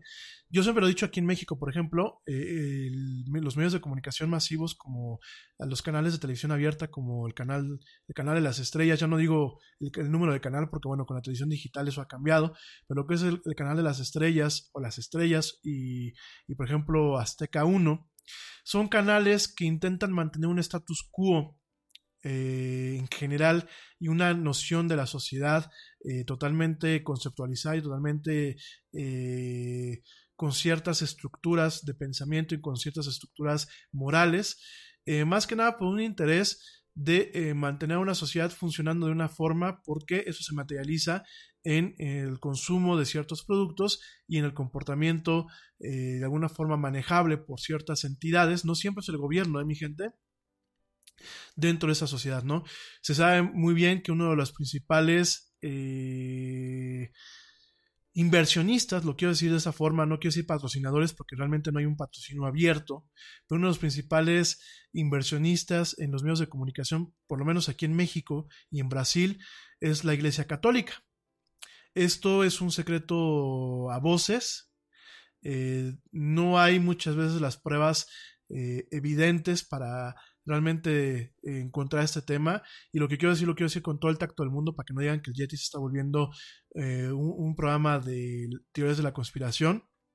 Sin embargo hay muchas asociaciones eh, no gubernamentales o asociaciones civiles ONGs como muchas se le conocen en donde directamente a través del el fondeo que en ocasiones las iglesias tienen con estas asociaciones o con el, el, flujo de capitales, porque fíjense, miren, hay que reconocer, instituciones como la Iglesia Católica, y bueno, como cualquier otro tipo de iglesia, también me voy al culto judío, también me voy al culto musulmán, me voy al, culto, eh, por ejemplo, los mormones, de los testigos de Jehová, a ser muy respetuoso, estoy dejando a un lado la fe y estoy dejando a un lado los dogmas para centrarme solamente en el tema de organizaciones, son organizaciones que en ocasiones para, eh, para que no sea tan evidente eh, su influencia sobre la sociedad civil y sobre las sociedades en general, en ocasiones hacen alianza con ciertas organizaciones e inclusive con ciertas entidades de, de la industria privada para poder generar flujos de capital que permitan financiar eh, por un lado, pues las funciones de estas entidades, eh, entidades religiosas, y por otro lado, pues también permiten en ocasiones que la, la, industria privada pues limpie, eh, limpie su dinero, ¿no? No lo digo de lavar el dinero en el tema malo, de que sea un dinero mal habido, un dinero que emane del crimen, ¿no? Muchas veces es una limpieza fiscal. ¿Cómo es esto? Pues en ocasiones con muy buenos contadores y con muy buenas organizaciones lo que se hace, pues es que el dinero que eh, muchas veces le sobra a una empresa se maneja como un donativo. Estas organizaciones dan un recibo, un recibo en donde este donativo se vuelve totalmente deducible de impuestos. ¿Qué es lo que pasa? Estas organizaciones tienen este dinero, un porcentaje se va, por ejemplo, a una iglesia, se va a, a una sacristía, se va a un grupo, a una asociación religiosa. Eh, eh, ese porcentaje se queda ahí. Eh, ese porcentaje muchas veces es inclusive más allá de una comisión. También de ahí se puede muchas veces rescatar ese tipo de fondos. lo demás se queda en la, en la organización y bueno, directamente a, tra a, través de la organización se, se, ejecutan ciertos programas o ciertas acciones en donde se termina contratando a la empresa que originalmente dio, dio el donativo y bueno, ahí regresa el dinero de una forma eh, fiscalmente un poco más limpia, ¿no? Por ejemplo, y nada más es un ejemplo, ustedes, eh, la gente que vive aquí en Querétaro, eh, sabrá si es verdad o es mentira, ¿no? Aquí hay ciertas constructoras muy grandes que tenían eh, fundaciones culturales, que en su momento, pues estas fundaciones culturales lo que hacían eran apoyar ciertas labores de restauración de, siemplos, de ciertos templos religiosos, ¿no? Entonces, ¿qué era lo que hacían? Pues esa, esa cierta cantidad se iba eh, en un fondo, se iba como una donación. Obviamente, eh, este tipo de entidades tenían eh, muy bien especificado su estatus ante el SAT como organizaciones eh, libres de lucro o sin fines de lucro. Esto directamente se expedía un recibo que totalmente la donación la convertía en su totalidad en un, donativo deducible de impuestos. Esta lana se aplicaba para ciertos eventos que se veían como marketing para la misma empresa, o bien se impulsaban ciertas labores de restauración en donde directamente pues una división de la empresa llegaba y pues se le contrataba y se le pagaba a esta misma empresa para hacer este tipo de labores de restauración, ¿no? Entonces digo, es algo muy común, es un tipo de evasión de impuestos. Lo que estoy platicando, pues la gente que, que conoce de esto sabrá si es mentira, sabrá si es verdad. Yo nada estoy poniendo un ejemplo que puede ser inclusive eh, emanado de mi ociosa imaginación. Y bueno, directamente pues lo que ocasionaba pues era ese tipo de, manejos, ¿no? Y en este caso, bueno, pues directamente qué tiene que ver esto con, eh, eh, con, con, con The Matrix, digo, ya hice aquí un, un, paréntesis muy grande. Y se me fue el avión, mi gente, no sé a qué saqué todo esto. Ah, el tema de las religiones, perdónenme, ¿eh? Entonces, este... Eh, se me fue el avión. Ay, Dios mío. Se me fue el tema. No dejen que yo me haga este tipo de paréntesis y empiece a divagar, porque de verdad, este. Eh, eh, bueno. Entonces, ¿hasta qué venía? Oigan, de veras, ¿eh? ¿A qué venía con lo de The Matrix? Bueno, también tiene un tema de la realidad y el tema de, de las ideas de fe y changos, de verdad, ¿eh? Ténganme paciencia, es martes y es primavera y este... Madre de Dios. Bueno, regresando al tema de The Matrix, pues bueno, directamente y a la alegoría de Platón con el tema... Ah, bueno, les estaba yo diciendo que ya ya me acordé, perdónenme. Dios de mi vida. Este, eh, pero cómo divagué, ¿eh? de verdad. Bueno, pues directamente se sabe que muchos de estos medios de comunicación pues mantienen el status quo de las sociedades. Eh, se sabe con todo este mecanismo que te acabo de decir que pues directamente eh, la, Iglesia Católica y ciertas religiones pues aportan su granito de arena a, las arcas de las televisoras y por eso se mantienen ciertos eh, arquetipos y ciertos conceptos eh, normativos de una sociedad como el tema del matrimonio ante todo, como el tema de la familia eh, clásica heterosexual, como el tema de las resoluciones a problemas sociales de forma dogmática, o sea, realmente son herramientas que las, mismas sociedades nos hemos impuesto como una forma de autocontrol. Y eh, esto lo vemos en la alegoría de Platón al momento de ver pues el tema de los de la gente que va cargando con estos títeres y con estos objetos para realmente o con estas marionetas para eh, transmitir las, las, sombras las sombras de las que ciertos eh, eh, conjuntos de la sociedad pues son receptivos. Y en el caso de The Matrix nos planteamos lo mismo. Realmente la alegoría de Platón está muy muy plausible y muy palpable. ¿Cómo nos lo topamos al principio de, eh, de Matrix, cuando realmente ya eh, Neo es reclutado por Morpheus, o por Morfeo, como dicen en España? Este, cuando ya Morfeo recluta a Neo, no me estoy burlando, lo que pasa es que a mí me tocó chutarme las últimas dos películas este, totalmente dobladas al castellano y era, era, era muy cómico, digo, pues uno viniendo desde aquí, América Latina, en donde nos llegó la película en inglés subtitulada, pues era muy cómico ver que te decían, Morfeo, ayuda, ayuda a Neo, ¿no? Y, y de hecho, hay una escena hay una escena muy, muy cómica y lo digo con todo el respeto del mundo hacia mi gente allá en España, que yo sé que me escuchan. Aquí en México, eh, cuando decimos coger, eh, no es tanto el, acto de agarrar o el acto de, tomar una cosa, ¿no? Eh, aquí cuando decimos coger, digo, yo creo que ya en España ya lo saben, pues nos referimos mucho al acto sexual, ¿no?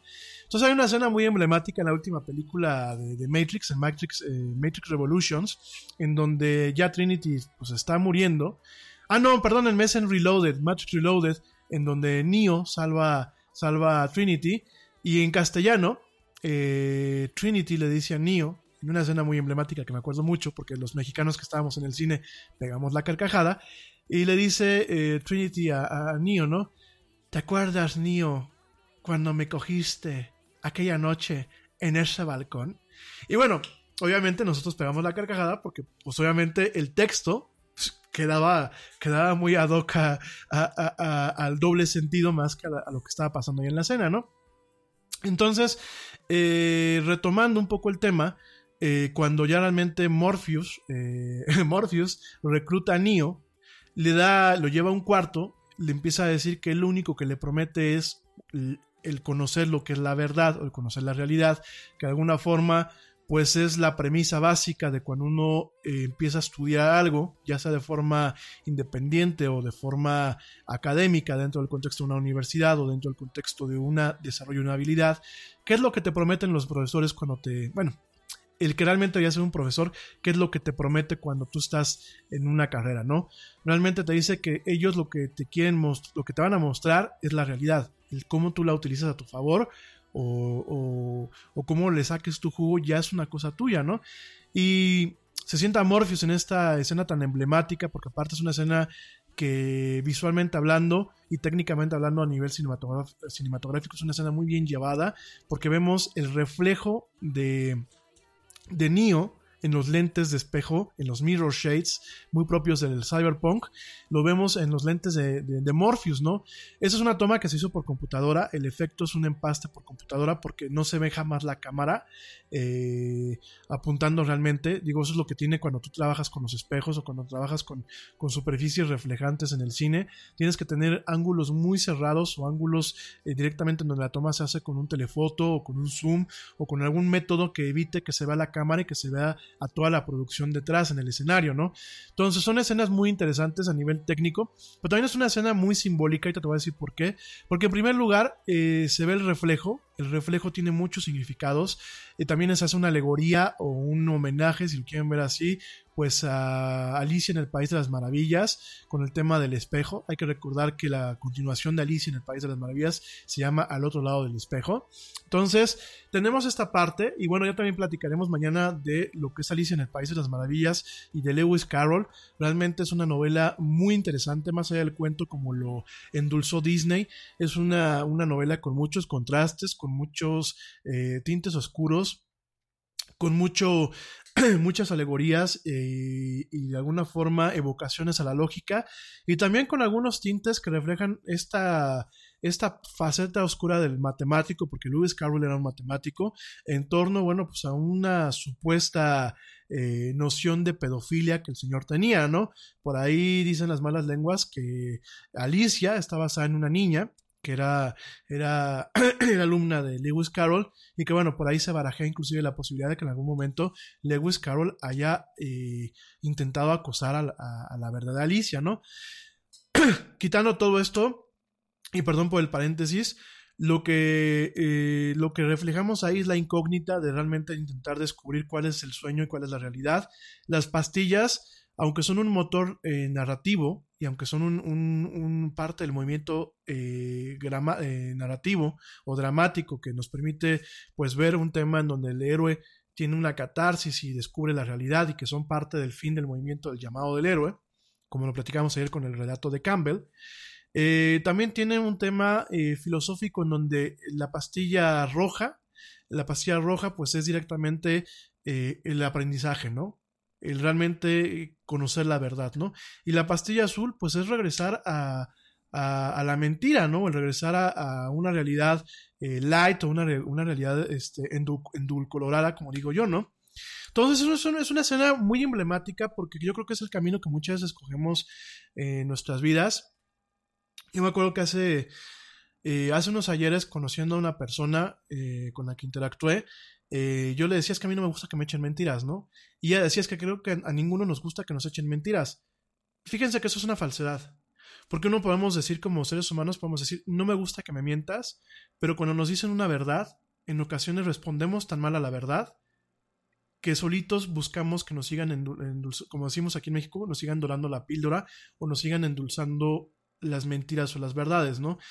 Eh, yo creo que el punto de la pastilla que es una, una, una met- Te preocupas por la salud de tu familia y hoy un sistema inmunológico fuerte y una mejor nutrición son más importantes que nunca. Es por eso que los huevos Egglands Best te brindan más a ti y a tu familia. En comparación con los huevos ordinarios, Egglands Best te ofrece 6 veces más vitamina D y 10 veces más vitamina E, además de muchos otros nutrientes importantes, junto con ese delicioso sabor fresco de granja que a ti y tu familia les encanta. No son tiempos ordinarios, entonces, ¿por qué darle a tu familia huevos ordinarios? Solo Egglands Best. Mejor sabor, mejor nutrición, mejores huevos. Te preocupas por la salud de tu familia y hoy un sistema inmunológico fuerte y una mejor nutrición son más importantes que nunca. Es por eso que los huevos Egglands Best te brindan más a ti y a tu familia. En comparación con los huevos ordinarios, Egglands Best te ofrece 6 veces más vitamina D y 10 veces más vitamina E, además de muchos otros nutrientes importantes, junto con ese delicioso sabor fresco de granja que a ti y tu familia les encanta. No son tiempos ordinarios, entonces, ¿por qué darle a tu familia huevos ordinarios? Solo Egglands Best. Mejor sabor, mejor nutrición, mejores huevos. metáfora,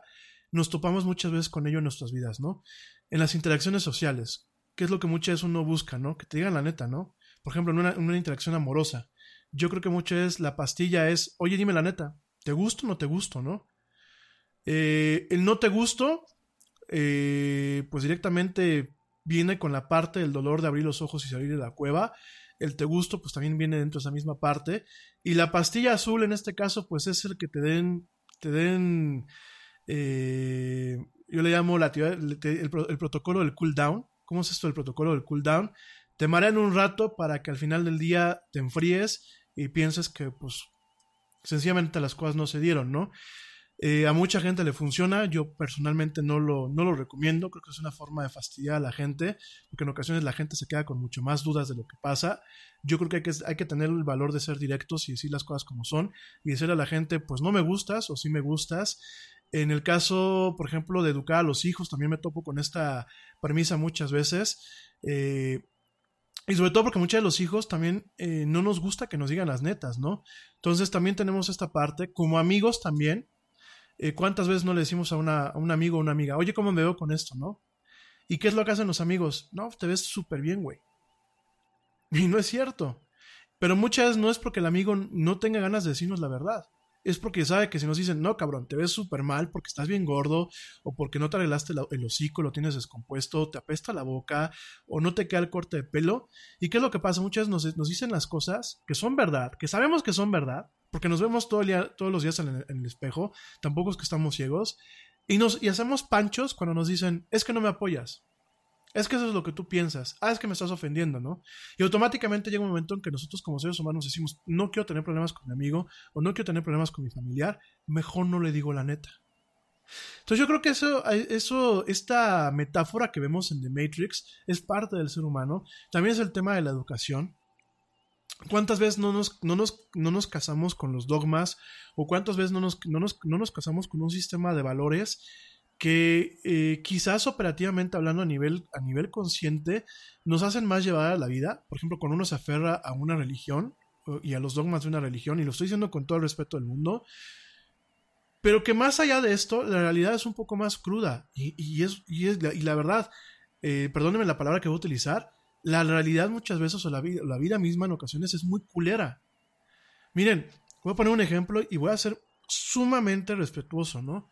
Por ahí tengo un- un- una conocida que, bueno, pasó por una circunstancia muy dura en su vida y que era lo que pedía, ¿no? Oigan, amigos, recen por mí, ¿no? Y recen por mí, recen por mí para que, para que yo salga de este tope, ¿no? Y miren, yo creo que si hay una fuerza, eh, no quiero caer en la soberbia de que no existen los milagros, ni que ya lo conocemos todo y que no pueden pasar cosas buenas, o que no pueden pasar cosas buenas cuando se canaliza la buena vibra de las personas, ¿no? Sin embargo, hay cosas, queridos amigos, que aunque le reces a 20.000 dioses y aunque sigas rituales secretos y aunque casi casi te cortes las venas y hagas invocaciones, no van a pasar. Porque no pasan, porque la vida es así, porque al final del día, nos guste o no nos guste, estamos limitados por eh, leyes de la física o por, o por percepciones de la física, estamos eh, limitados por ciertas nociones, incluso del conocimiento humano, y aunque hoy por hoy no podemos descartar la existencia de entidades eh, superiores o supremas como lo es un dios o los dioses, tampoco las podemos confirmar, ¿no? Entonces, a lo que voy es, muchas veces nos casamos con este sistema de valores en donde pensamos que porque vamos a rezar eh, a, un acto religioso, llámese el Shabbat de los judíos, o llámese la misa de los católicos, o como sea, van a cambiar las cosas en nuestras vidas. Y no, no son así las cosas, ¿no? Y de alguna forma, cuando vemos este tema de la pastilla, la pastilla roja y la pastilla azul, pues es eso, ¿no? Es muchas veces el tomar la decisión y decir, güey, quiero realmente entender, quiero realmente aprender, quiero realmente ver la realidad como es, aunque duela. O bien, quiero seguir, eh, quiero seguir enajenado, ¿no?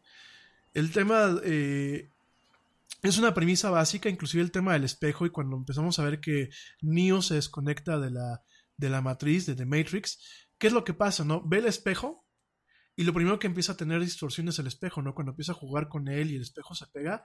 Y es una alegoría que muchas veces también lo que vemos en el espejo, sobre todo en torno a nuestra personalidad, no es lo que realmente es la realidad. En ocasiones pensamos y nos vemos en el espejo como que somos los más feos del mundo, y no es cierto, o que somos los más guapos del mundo, y tampoco es cierto, ¿no?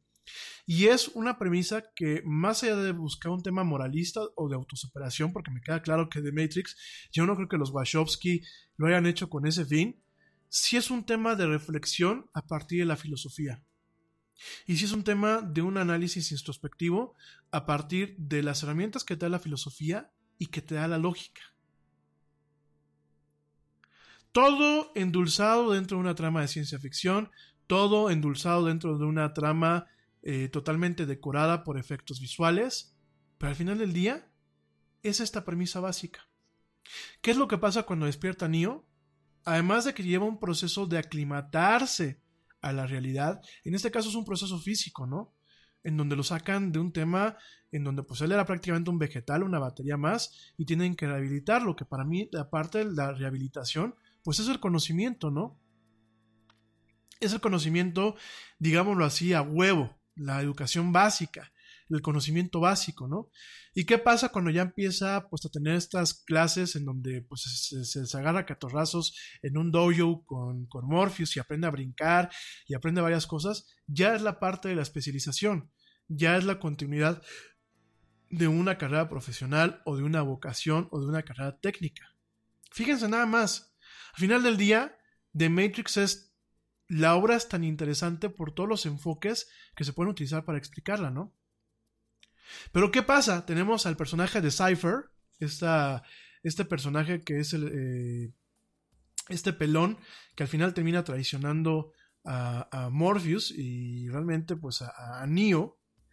Y eh, este personaje, ¿qué es lo que, qué es lo que pasa ¿no? Con, con, con este personaje? Él no está a gusto en la realidad. Él no está a gusto en la realidad porque eh, en la realidad es muy cruda. Por ejemplo, pues en la nave, eh, ¿qué comen, no? En la Na Nabucodonosor, ¿qué comen? Pues comen una especie de avena y toda pedorra. Eso obviamente, pues a él no le gusta. Eh, el choque de estar luchando todo el tiempo. Bueno, el personaje de Cypher está, está representado por el actor Joe Pantoliano. Y bueno, pues realmente él tiene el arrepentimiento muy profundo de haber tomado la, la, la, pastilla roja, la píldora roja, y está buscando que lo regresen a la matriz, ¿no? Es más, que lo regresen, que le borren la memoria de, de todo lo que le tocó ver y que lo mantengan en, un, en, una, en una realidad artificial, ¿no? ¿Qué es esto también? Pues es muchas veces el, el, tema de salir de la burbuja, ¿no? ¿Cuánta gente eh, que sale de la burbuja, por ejemplo, actores famosos, socialites, eh, chavos o chavas que, que crecen en, en, en, núcleos familiares muy privilegiados. ¿Qué pasa cuando se rompe la burbuja? Buscan a toda cuesta volver a ella. Y cuando ven que no pueden volver a ella al final del día, ¿qué es lo que hacen? Pues buscan de alguna forma vivir una, realidad artificial a partir del uso de las drogas, a partir de, vicios, a partir de, de, malas costumbres, ¿no? Entonces, eh, de alguna forma, en ese sentido, The Matrix plantea también este tema, ¿no? También el tema de que el conocimiento en ocasiones duele, sobre todo cuando realmente pone o tambalea nuestro, nuestro conjunto de valores o nuestra educación más básica, la educación que emana de los hogares, y realmente en ocasiones eh, el ser humano lo que busca es retraerse, ¿no? Y que le vuelvan a endulzar. Volvemos a lo mismo, ¿no? Son como esas relaciones codependientes en donde eh, para no ver una realidad, que es lo que dicen, por ejemplo, las, las, las chavas, ¿no? Oye, amor, eh, dime que me amas. Ay, pues te amo. ¿Y, quién es- y, nunca me vas a dejar, ¿no? No, nunca te voy a dejar. Ay, dímelo, por favor, ¿no? Y muchas veces ese tipo de cosas que en un principio parecen románticas, así de, ay, pues está mimando, muchas son parte de una codependencia y muchas veces son parte de entender la realidad completa. ¿Cuál es la realidad completa? Siempre existe el riesgo de que una relación se acabe. Sea al mes, sea al año, o sea a los 20 años. Siempre existe el riesgo de que una persona se vaya. Siempre existe el riesgo en una vida de que las cosas salgan mal en algún momento de la vida, ¿no? Y, parte de esto, de la pastilla azul y la pastilla roja, es eso. Es muchas la... ah, el miedo, el miedo al cambio que tiene el ser humano y el miedo a ver la realidad, porque la realidad duele, mi gente. Y en The Matrix la realidad es dolorosa, el entender que la raza humana está esclavizada, en, en entender que el mundo que está allá afuera de la matriz es un mundo inhóspito, en donde se vive en una ciudad, que es la ciudad de Zion, totalmente hacinados, porque realmente la gente vive hacinada, con prácticamente ninguna comodidad, con el, racio- con el racionamiento de la comida, y además de todo con una amenaza constante de que las máquinas acaben con la ciudad y vuelvan a esclavizar a todo el mundo, es un tema que es muy propio de la naturaleza humana y sobre todo del siglo XXI. Es en parte también el- reconocimiento de que sobre nosotros pende lo que es la espada de Damocles. Y es la espada de Damocles, esta, este cuchillo o esta espada que pende sobre nuestras cabezas, pero principalmente por los actos que nosotros hacemos. Hay que recordar, y esto no, no, esto no pasa en la trilogía original, ¿eh? En la trilogía de The Matrix no pasa. Sin embargo, eh, en, en el conjunto de Animatrix hay, hay este. Eh, hay dos, dos, dos fragmentos de animación. Eh, esos dos fragmentos de animación se llaman El Segundo Renacimiento o The Second Renaissance, en donde de forma animada directamente eh, se cuenta cómo surge directamente lo que es eh, la matriz, ¿no? Eh, The Second Renaissance, déjame te platico, está dirigida por Mahiro Maeda. Yo se las recomiendo, me parece que sigue, sigue en Netflix, y ahí te platican cómo la tecnología termina eh, esclavizándonos, cómo la inteligencia artificial termina esclavizándonos, pero fíjate que no solamente por las causas que uno puede eh, esperar, en donde la tecnología a lo mejor nosotros la creamos y se vuelve en contra de nosotros por, el, por un simple hecho de volverse en contra de nosotros. Se vuelve en contra de nosotros porque buscamos esclavizar a esta parte que tiene yo una conciencia. Buscamos construir un imperio a partir de eh, la opresión de, pues, de seres que técnicamente hablando, aunque sean de nuestra creación, están vivos y eh, eh, al final del día somos tan soberbios los seres humanos que pensamos que con una guerra vamos a acabar con, con, esa amenaza y, termi y, terminamos en algún momento siendo esclavizados por ella. De hecho, te adelanto, por favor, véanla si no la han visto. Es el complemento de The Matrix, es lo que realmente enrique enriquece. Eh, eh, ¿Cómo se llama? Pues al, enriquece muchísimo eh, eh, lo que es la serie, lo que es la trilogía, lo que es el concepto. Y en este caso, fíjense, de alguna forma es también una representación de lo que ha pasado en los procesos históricos humanos, ¿no? El acto de la conquista, el acto de eh, la segregación y la opresión eh, a partir de la esclavitud, a partir del apartheid, por ejemplo, en el caso de Sudáfrica, que ya, bueno, de lo que es África como tal, en el caso del esclavismo. Y, y, por ejemplo, ya lo decía Daisaku Ikeda, eh, en un discurso de agradecimiento por el doctorado honorario de la Universidad de Palermo, Italia, en donde él decía que muchas veces para que florezca una civilización, eh, esta civilización termina oprimiendo o termina construyendo sus pilares a partir de la esclavitud y la opresión de otra, ¿no? Que fue lo que pasó con la gente de color, que fue, por ejemplo, lo que pasó, de acuerdo a textos bíblicos, con los judíos y con los, este, los egipcios, y lo que ha pasado en muchas veces, ¿no? Y en este caso con, con The Matrix se plantea esta, esta cuestión en donde nosotros al momento de tratar de oprimir a unos seres que en algún momento intentan hacer la paz con nosotros, que son eh, las máquinas, Las máquinas hay un momento en donde eh, muy emblemáticos se presentan en la ONU. Llegan eh, dos máquinas eh, como Adán y Eva con una manzana, de alguna forma intentando hacer la paz, totalmente antropomórficas. ¿Y qué es lo que pasa? Eh, la soberbia humana termina corriéndolos de la, de, la, de la sala de la ONU, de la sala principal de la ONU, y es donde arranca la guerra. Y es donde el ser humano se condena a su esclavitud. Y la última escena, eh, que ocurre en The Second Renaissance 2, o el segundo Renacimiento 2, ya se ve que en la guerra el, el ser humano la pierde. Y el siguiente, la siguiente escena que es muy emblemática, vemos a una máquina que ya no tiene esta vista eh, antropomórfica, que ya no va a hacer la paz, va a imponer condiciones y es donde de alguna forma se firma la esclavitud de la raza humana ante las máquinas. ¿De qué forma? Bueno, teniéndolo siempre en estos mecanismos, eh, eh, directamente en donde funcionamos como baterías, en el contexto de The Matrix, y donde pues, nuestras mentes viven en la matriz, en esta alucinación digital, mientras que nuestros cuerpos pues viven en algunas unidades de desarrollo para poder eh, funcionar como baterías, ¿no? Eh, fíjense nada más, ¿no? Y esto solamente es en la primera película. También empezamos a tocar el tema del libre albedrío, vemos el tema del oráculo, que el oráculo, eh, la representación de esta mujer que le dice, pues de alguna forma, lo que quiere escuchar a Neo, el oráculo emana de la noción del oráculo de Delfos.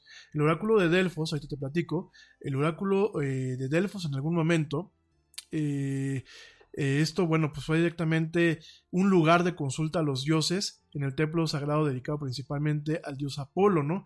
En Grecia, bueno, pues este, en la actual vía de Delfos, al pie del, monte Parnaso, había un, un- altar y donde se encontraba el oráculo y de acuerdo a lo que dice la mitología y la leyenda, pues directamente los sabios y, algunos reyes pues directamente eh, iban allí a pedirle eh, consejo, consejo o iban a pedirle predicción a, eh, predicciones sobre cómo se iban a comportar las guerras o cómo iban a comportarse directamente los pueblos, ¿no?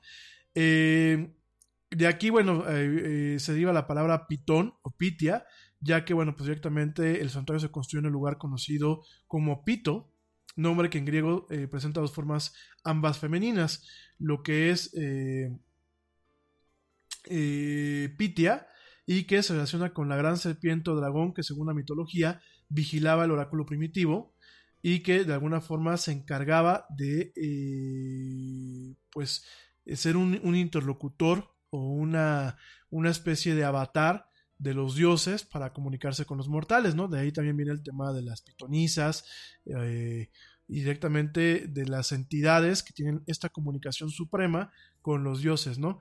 En este caso, pues el oráculo de Delfos, pues está representado en esta señora, una señora que tuvo dos actrices ya que la actriz original falleció, eh, y que de alguna forma pues sea una, una herramienta de las máquinas para perpetuar el poder, ¿no? Lo que en ocasiones hoy en día ciertas eh, cuestiones esotéricas o ciertas pseudociencias como todo esto de la gestalt y todo esto de eh, directamente inclusive la programación neuro- neurolingüística. No me odien, ¿eh? Mi gente, por favor, no me odien cuando digo que la, la programación neurolingüística es un tema esotérico y una ciencia o una pseudociencia. Realmente sí hay, sí hay indicios científicos de que la neurolingüística eh, pues es la forma en la que de alguna forma se intenta entender cómo las palabras o cómo el lenguaje alteran nuestros procesos cognitivos. Y por supuesto, hay ciertas palabras o ciertas eh, ciertas contextualizaciones que permiten no una manipulación, sino permiten una coacción sobre la psique de una persona. Pero no existe este tema de la, de la hipnosis o el tema del mentalismo, como muchas veces se maneja dentro de lo que es la PNL, eh, de una forma totalmente documentada, ratificada por el método científico, porque no han habido las pruebas que realmente logren confirmar que esto realmente existe de forma precisa y replicable constantemente. Muchas veces son temas de sugestión, muchos, muchas veces son efectos muy pasajeros, muchas veces eh, lo que funciona con un segmento de la población no funciona con el otro y realmente cuando hablamos de programación neurolingüística se carecen de una serie de, estructuras eh, metodológicas, regulatorias y circunstanciales para poder decir que realmente eh, con una precisión científica estos fenómenos son válidos, ¿no? Entonces, a pesar de todo esto, bueno, pues yo debo de reconocer que sí hay cuestiones, sí hay ciertos patrones de la neurolingüística que en ocasiones no es que funcionen, pero dan ciertos resultados muy cercanos, y esto por el tema de la coacción. En el tema de la neurolingüística, pues cuando yo hago un análisis de neurolingüística utilizando herramientas como el, el electroencefalograma, o, o cuando utilizo ciertas herramientas para ver cómo el cerebro de una forma eléctrica y neuroquímica registra ciertas cuestiones, pues sí, de esto a que realmente yo te diga tres o cuatro comandos o module la voz de una forma y ya te tenga a ti encantado, esto es una falacia, ¿no? Sin embargo, son, son cuestiones que existen desde siempre. Digo, de hecho, pues parte también las religiones tienen una partecita de esto. Con todo el respeto lo digo. Y son formas de control, ¿no? Y en este caso, la, el oráculo, el oráculo dentro de lo que es eh, de Matrix, tiene en parte esa función, ¿no? Tiene la parte de limitar eh, la actuación de ciertos personajes, tiene la parte de perpetuar lo que es el mito del, del elegido y tiene la parte de guiar al elegido en, en su aventura para reiniciar la matriz. Porque aquí lo que hace al final del día eh, la noción del elegido es un, digámoslo así, es un parche, un parche de software que permite eh, reiniciar lo que es la noción eh, operativa de lo que es eh, de Matrix, ¿no? La, la, la, la, noción de la matriz, ¿no? Del, del, programa que es la matriz. En este caso, pues se maneja el icono con este mito mesiánico eh, en un torno de no un reinicio computacional o un cambio de paradigma computacional, sino directamente se maneja en el caso de, del mito mesiánico, pues un tema de un cambio de paradigma social, ¿no?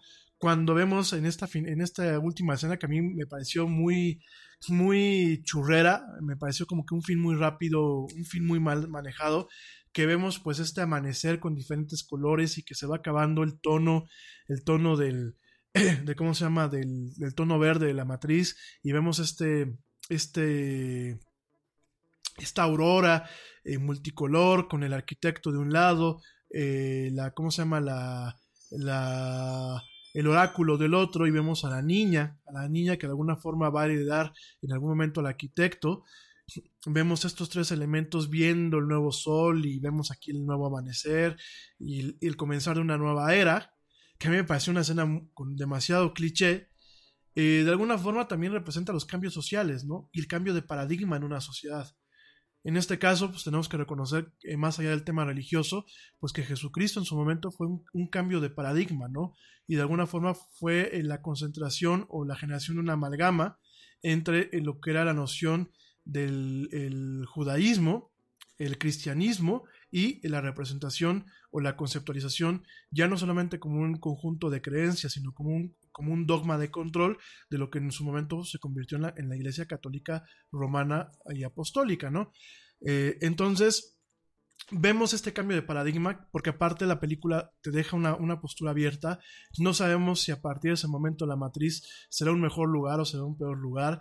No sabremos si la gente va a despertar. No sabremos qué va a hacer la gente de Sion, si realmente respetará la tregua o si realmente en algún momento intentará atacar a las máquinas. Hay muchas cosas que se quedan abiertas y realmente el final no es prometedor. Para mí el final es un final con muchas incógnitas. Entonces tenemos esta parte eh, a nivel filosófico, a nivel alegórico e inclusive a nivel metafórico. Y realmente es donde empezamos a hacer un, un desmenuce de lo que es The Matrix como una franquicia, como, una, como un contenido audiovisual. Y empezamos a ver el trastoque que ha tenido en toda la cultura popular lo encontramos, por ejemplo, más allá de solamente el trastoque a nivel homenaje o a nivel sátira en animaciones como Los Simpsons, en programas de televisión, eh, e inclusive en algunas películas de acción contemporáneas que poco tengan que ver con la ciencia ficción, pero que sí llevan este tema del bullet time, este tema en donde se esquivan las balas y vemos una acción muy lenta para poder entender eh, cómo se va dando la acción en tiempo real. Ya no son las balaceras de antes donde no sabes ni dónde cae la bala, ¿no? Aquí vemos pues un, tema un poco más, eh, más lírico inclusive, ¿no? Entonces vemos esta, este, cómo ha permeado The Matrix en ese sentido al cine contemporáneo también cómo se alimentó el cine. De hecho, bueno, los Wachowski lo platicaban, también tenían mucha, eh, mucha inspiración del cine de Tarantino en muchos aspectos. Eh, además de todo esto, tenemos el tema de cuestionarnos totalmente la realidad. Creo que las, las sociedades contemporáneas eh, han intentado con más ahínco cuestionarnos realmente la realidad, cuestionarnos lo que vemos, cuestionar las cosas. Desafortunadamente en ocasiones se caen en teorías de la conspiración y se caen en depravaciones que generan una cueva más o, generan una matriz más de valores y de conocimientos poco acertados, ¿no? Como lo hemos visto, por ejemplo, con el tema de las antivacunas y con el tema de eh, las teorías de la conspiración en torno a sucesos del mundo, ¿no? Por ahí decían, es que los gobiernos, este, el gobierno norteamericano eh, se encargó de que los aviones se cayeran porque lleva gente importante que podía destronarlas, ¿no? Ahora con el escándalo de Boeing. Eso no es cierto, ¿no? Y el tema de que el, atentado a las Torres Gemelas, pues fue un tema directamente eh, interno hecho por el gobierno de Bush, pues tampoco es cierto, ¿no? Todos son cuestiones muy de conspiración. Entonces, al final del día, eh, nos encontramos con todo ese tipo de cuestiones en donde sí, eh, películas como The Matrix marcaron un antes y después ante la, ante la gente.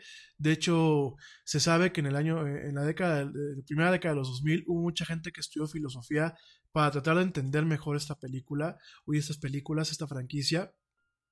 También mucha gente que inclusive se dedicó a, a tratar de entender las referencias que The Matrix te planteaba. Gente que se abrió paso con los temas de Kierkegaard, de René Descartes, de Platón, para tratar de, darle un poco más de sentido a la producción cinematográfica. Y por supuesto, ¿no? Este, nos encontramos también con un tema en donde el cyberpunk se volvió un poquito más común, se volvió menos un, cine de nicho. Y bueno, lo hemos visto popularizado en diferentes producciones audiovisuales, ¿no? Eh, ¿Cómo vamos de tiempo? Mi gente, ya estoy colgado del tiempo. Miren, ya mañana eh, puntualizo el tema porque creo que tengo que platicar nada más eh, para puntualizar algunas, eh, el tema de Ghost in the Shell, que me parece importante, el tema de Akira y el tema de la influencia, y también hacer una pequeña semblanza de quiénes son los Wachowski, quiénes son los, y actualmente quiénes son las Wachowski. Entonces ya mañana, mañana lo, lo ejecuto, de hecho nada más mañana le dedico un par de minutos y bueno, unos 10 o 20 minutos al tema y ya con eso lo mato. Mañana vamos a estar hablando de otros temas también. Pero bueno, ya llegamos al fin del programa, ya llevamos dos horitas hablando y ya nos vamos. Eh, ya, ya nos colgamos de tiempo, ¿no? Sí, yo sé que hoy no mandé saludos, una disculpa, hoy sí no mandé saludos a nadie. Pero bueno, me urgía platicar un poquito del tema de Me Too. Ya mañana, este, con todo gusto mando saludos. Eh, gracias de verdad una vez más a toda la gente que pues, nos hace el gran honor de escucharnos. Gracias a la gente que eh, me escucha de diversos países. Eh, las estadísticas, bueno, para el mes de marzo, nada más se las presumo, eh, y se las presumo con humildad, ¿eh? porque últimamente pues, son las estadísticas gracias a ustedes. Saludos a mi gente que me escucha en México, en España, en Estados Unidos, en Puerto Rico, en Guatemala, en Argentina, en Colombia, en Venezuela, en Canadá, en Italia, en Islandia, en Francia, en Roma, en, perdón, en Noruega, en Suecia, en Suiza, en Reino Unido, y eh, por último en Alemania. Gracias, de verdad.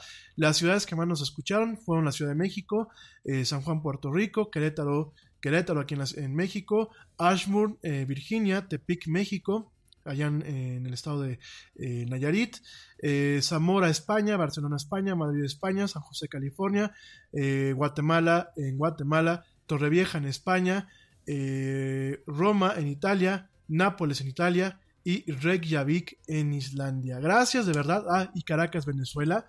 También en Buenos Aires, Argentina. Esto, esta información, pues yo te la comento en base a lo que nos vota la plataforma, eh, en base a lo que nos vota directamente eh, los resultados eh, día a día de las conexiones del programa. También un poquito la, la- la conjuntamos con la información que nos da plataformas como Spotify y iHeartRadio, que nos dan una mayor precisión de quiénes nos escuchan y cómo nos escuchan. Y bueno, pues a grosso modo, gracias a todos ustedes. Yo no presumo las estadísticas por decir que somos un programa muy escuchado. Realmente las comento por un tema de humildad, por reconocer a la gente que me escucha en estos países, por tratar de eh, abrirles la puerta para que ustedes también me digan temas de los que podemos hablar, eh, que no solamente sean locales, sino sean un poco más internacionales. Y también, pues yo sé que muchos de ustedes me han invitado a que dé pláticas de tecnología, de neuromarketing en sus países, sobre todo gente de Costa Rica que llevan pues desde el año pasado invitándome, gente en Colombia, por ahí hay un grupo de muchachas muy guapas eh, que me mandaron el otro día una foto en donde, bueno, pues son, dicen que son groupies del Yeti, yo se los agradezco mucho, ojalá que en algún momento de mi vida me pueda una, una escapadita por allá a, Cali, a Cartagena y directamente a Bogotá, me parece que es un país formidable, igual que a, a San José, Costa Rica, Eh, los ticos también me caen muy bien, a donde me inviten, eh, y bueno, si me pueden invitar con recursos pues, de allá, pues bienvenidos. Si no, déjenme ahorrar y con todo gusto yo me doy una escapada.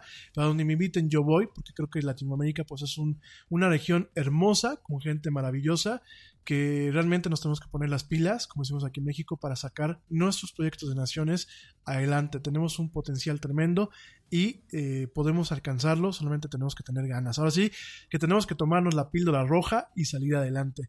Mi gente, mañana terminamos de platicar de The Matrix. Eh, sí es un tema bastante amplio. Mañana les prometo que no me voy a dedicar mucho, mucho a, a esta cuestión. Mañana terminamos de platicar. Yo te deseo una excelente noche. Gracias por acompañarme. A ti que me escuchas también en diferido a través de Spotify, iHeartRadio, TuneIn y Stitcher. También muchísimas gracias. Me honra mucho y me hayas permitido llegar hacia ti. Me honra mucho que sigas descargando esos contenidos, que te gusten. Si no te gusta algo, bueno, también coméntamelo. Te recuerdo nuestras redes sociales, facebook.com diagonal la era del Yeti, Twitter arroba el Yeti oficial e Instagram arroba la era del Yeti.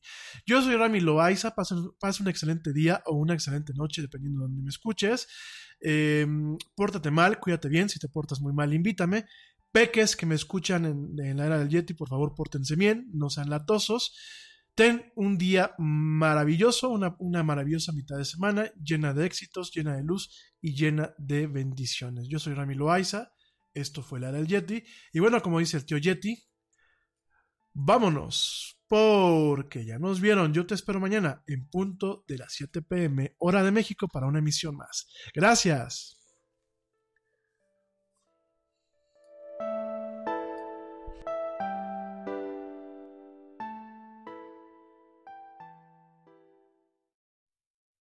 ¡Oye, hay más helado!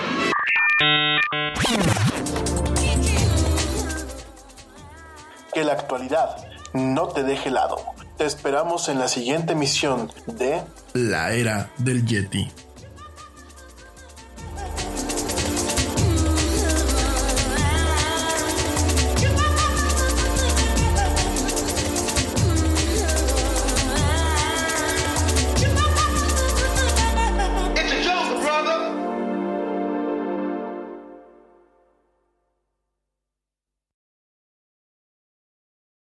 Te preocupas por la salud de tu familia y hoy un sistema inmunológico fuerte y una mejor nutrición son más importantes que nunca. Es por eso que los huevos Egglands Best te brindan más a ti y a tu familia. En comparación con los huevos ordinarios, Egglands Best te ofrece 6 veces más vitamina D y 10 veces más vitamina E, además de muchos otros nutrientes importantes, junto con ese delicioso sabor fresco de granja que a ti y tu familia les encanta. No son tiempos ordinarios, entonces, ¿por qué darle a tu familia huevos ordinarios? Solo Egglands Best. Mejor sabor, mejor nutrición, mejores huevos. Te preocupas por la salud de tu familia y hoy un sistema inmunológico fuerte y una mejor nutrición son más importantes que nunca. Es por eso que los huevos Egglands Best te brindan más a ti y a tu familia. En comparación con los huevos ordinarios, Egglands Best te ofrece 6 veces más vitamina D y 10 veces más vitamina E, además de muchos otros nutrientes importantes, junto con ese delicioso sabor fresco de granja que a ti y tu familia les encanta. No son tiempos ordinarios, entonces, ¿por qué darle a tu familia huevos ordinarios? Solo Egglands Best. Mejor sabor, mejor nutrición, mejores huevos.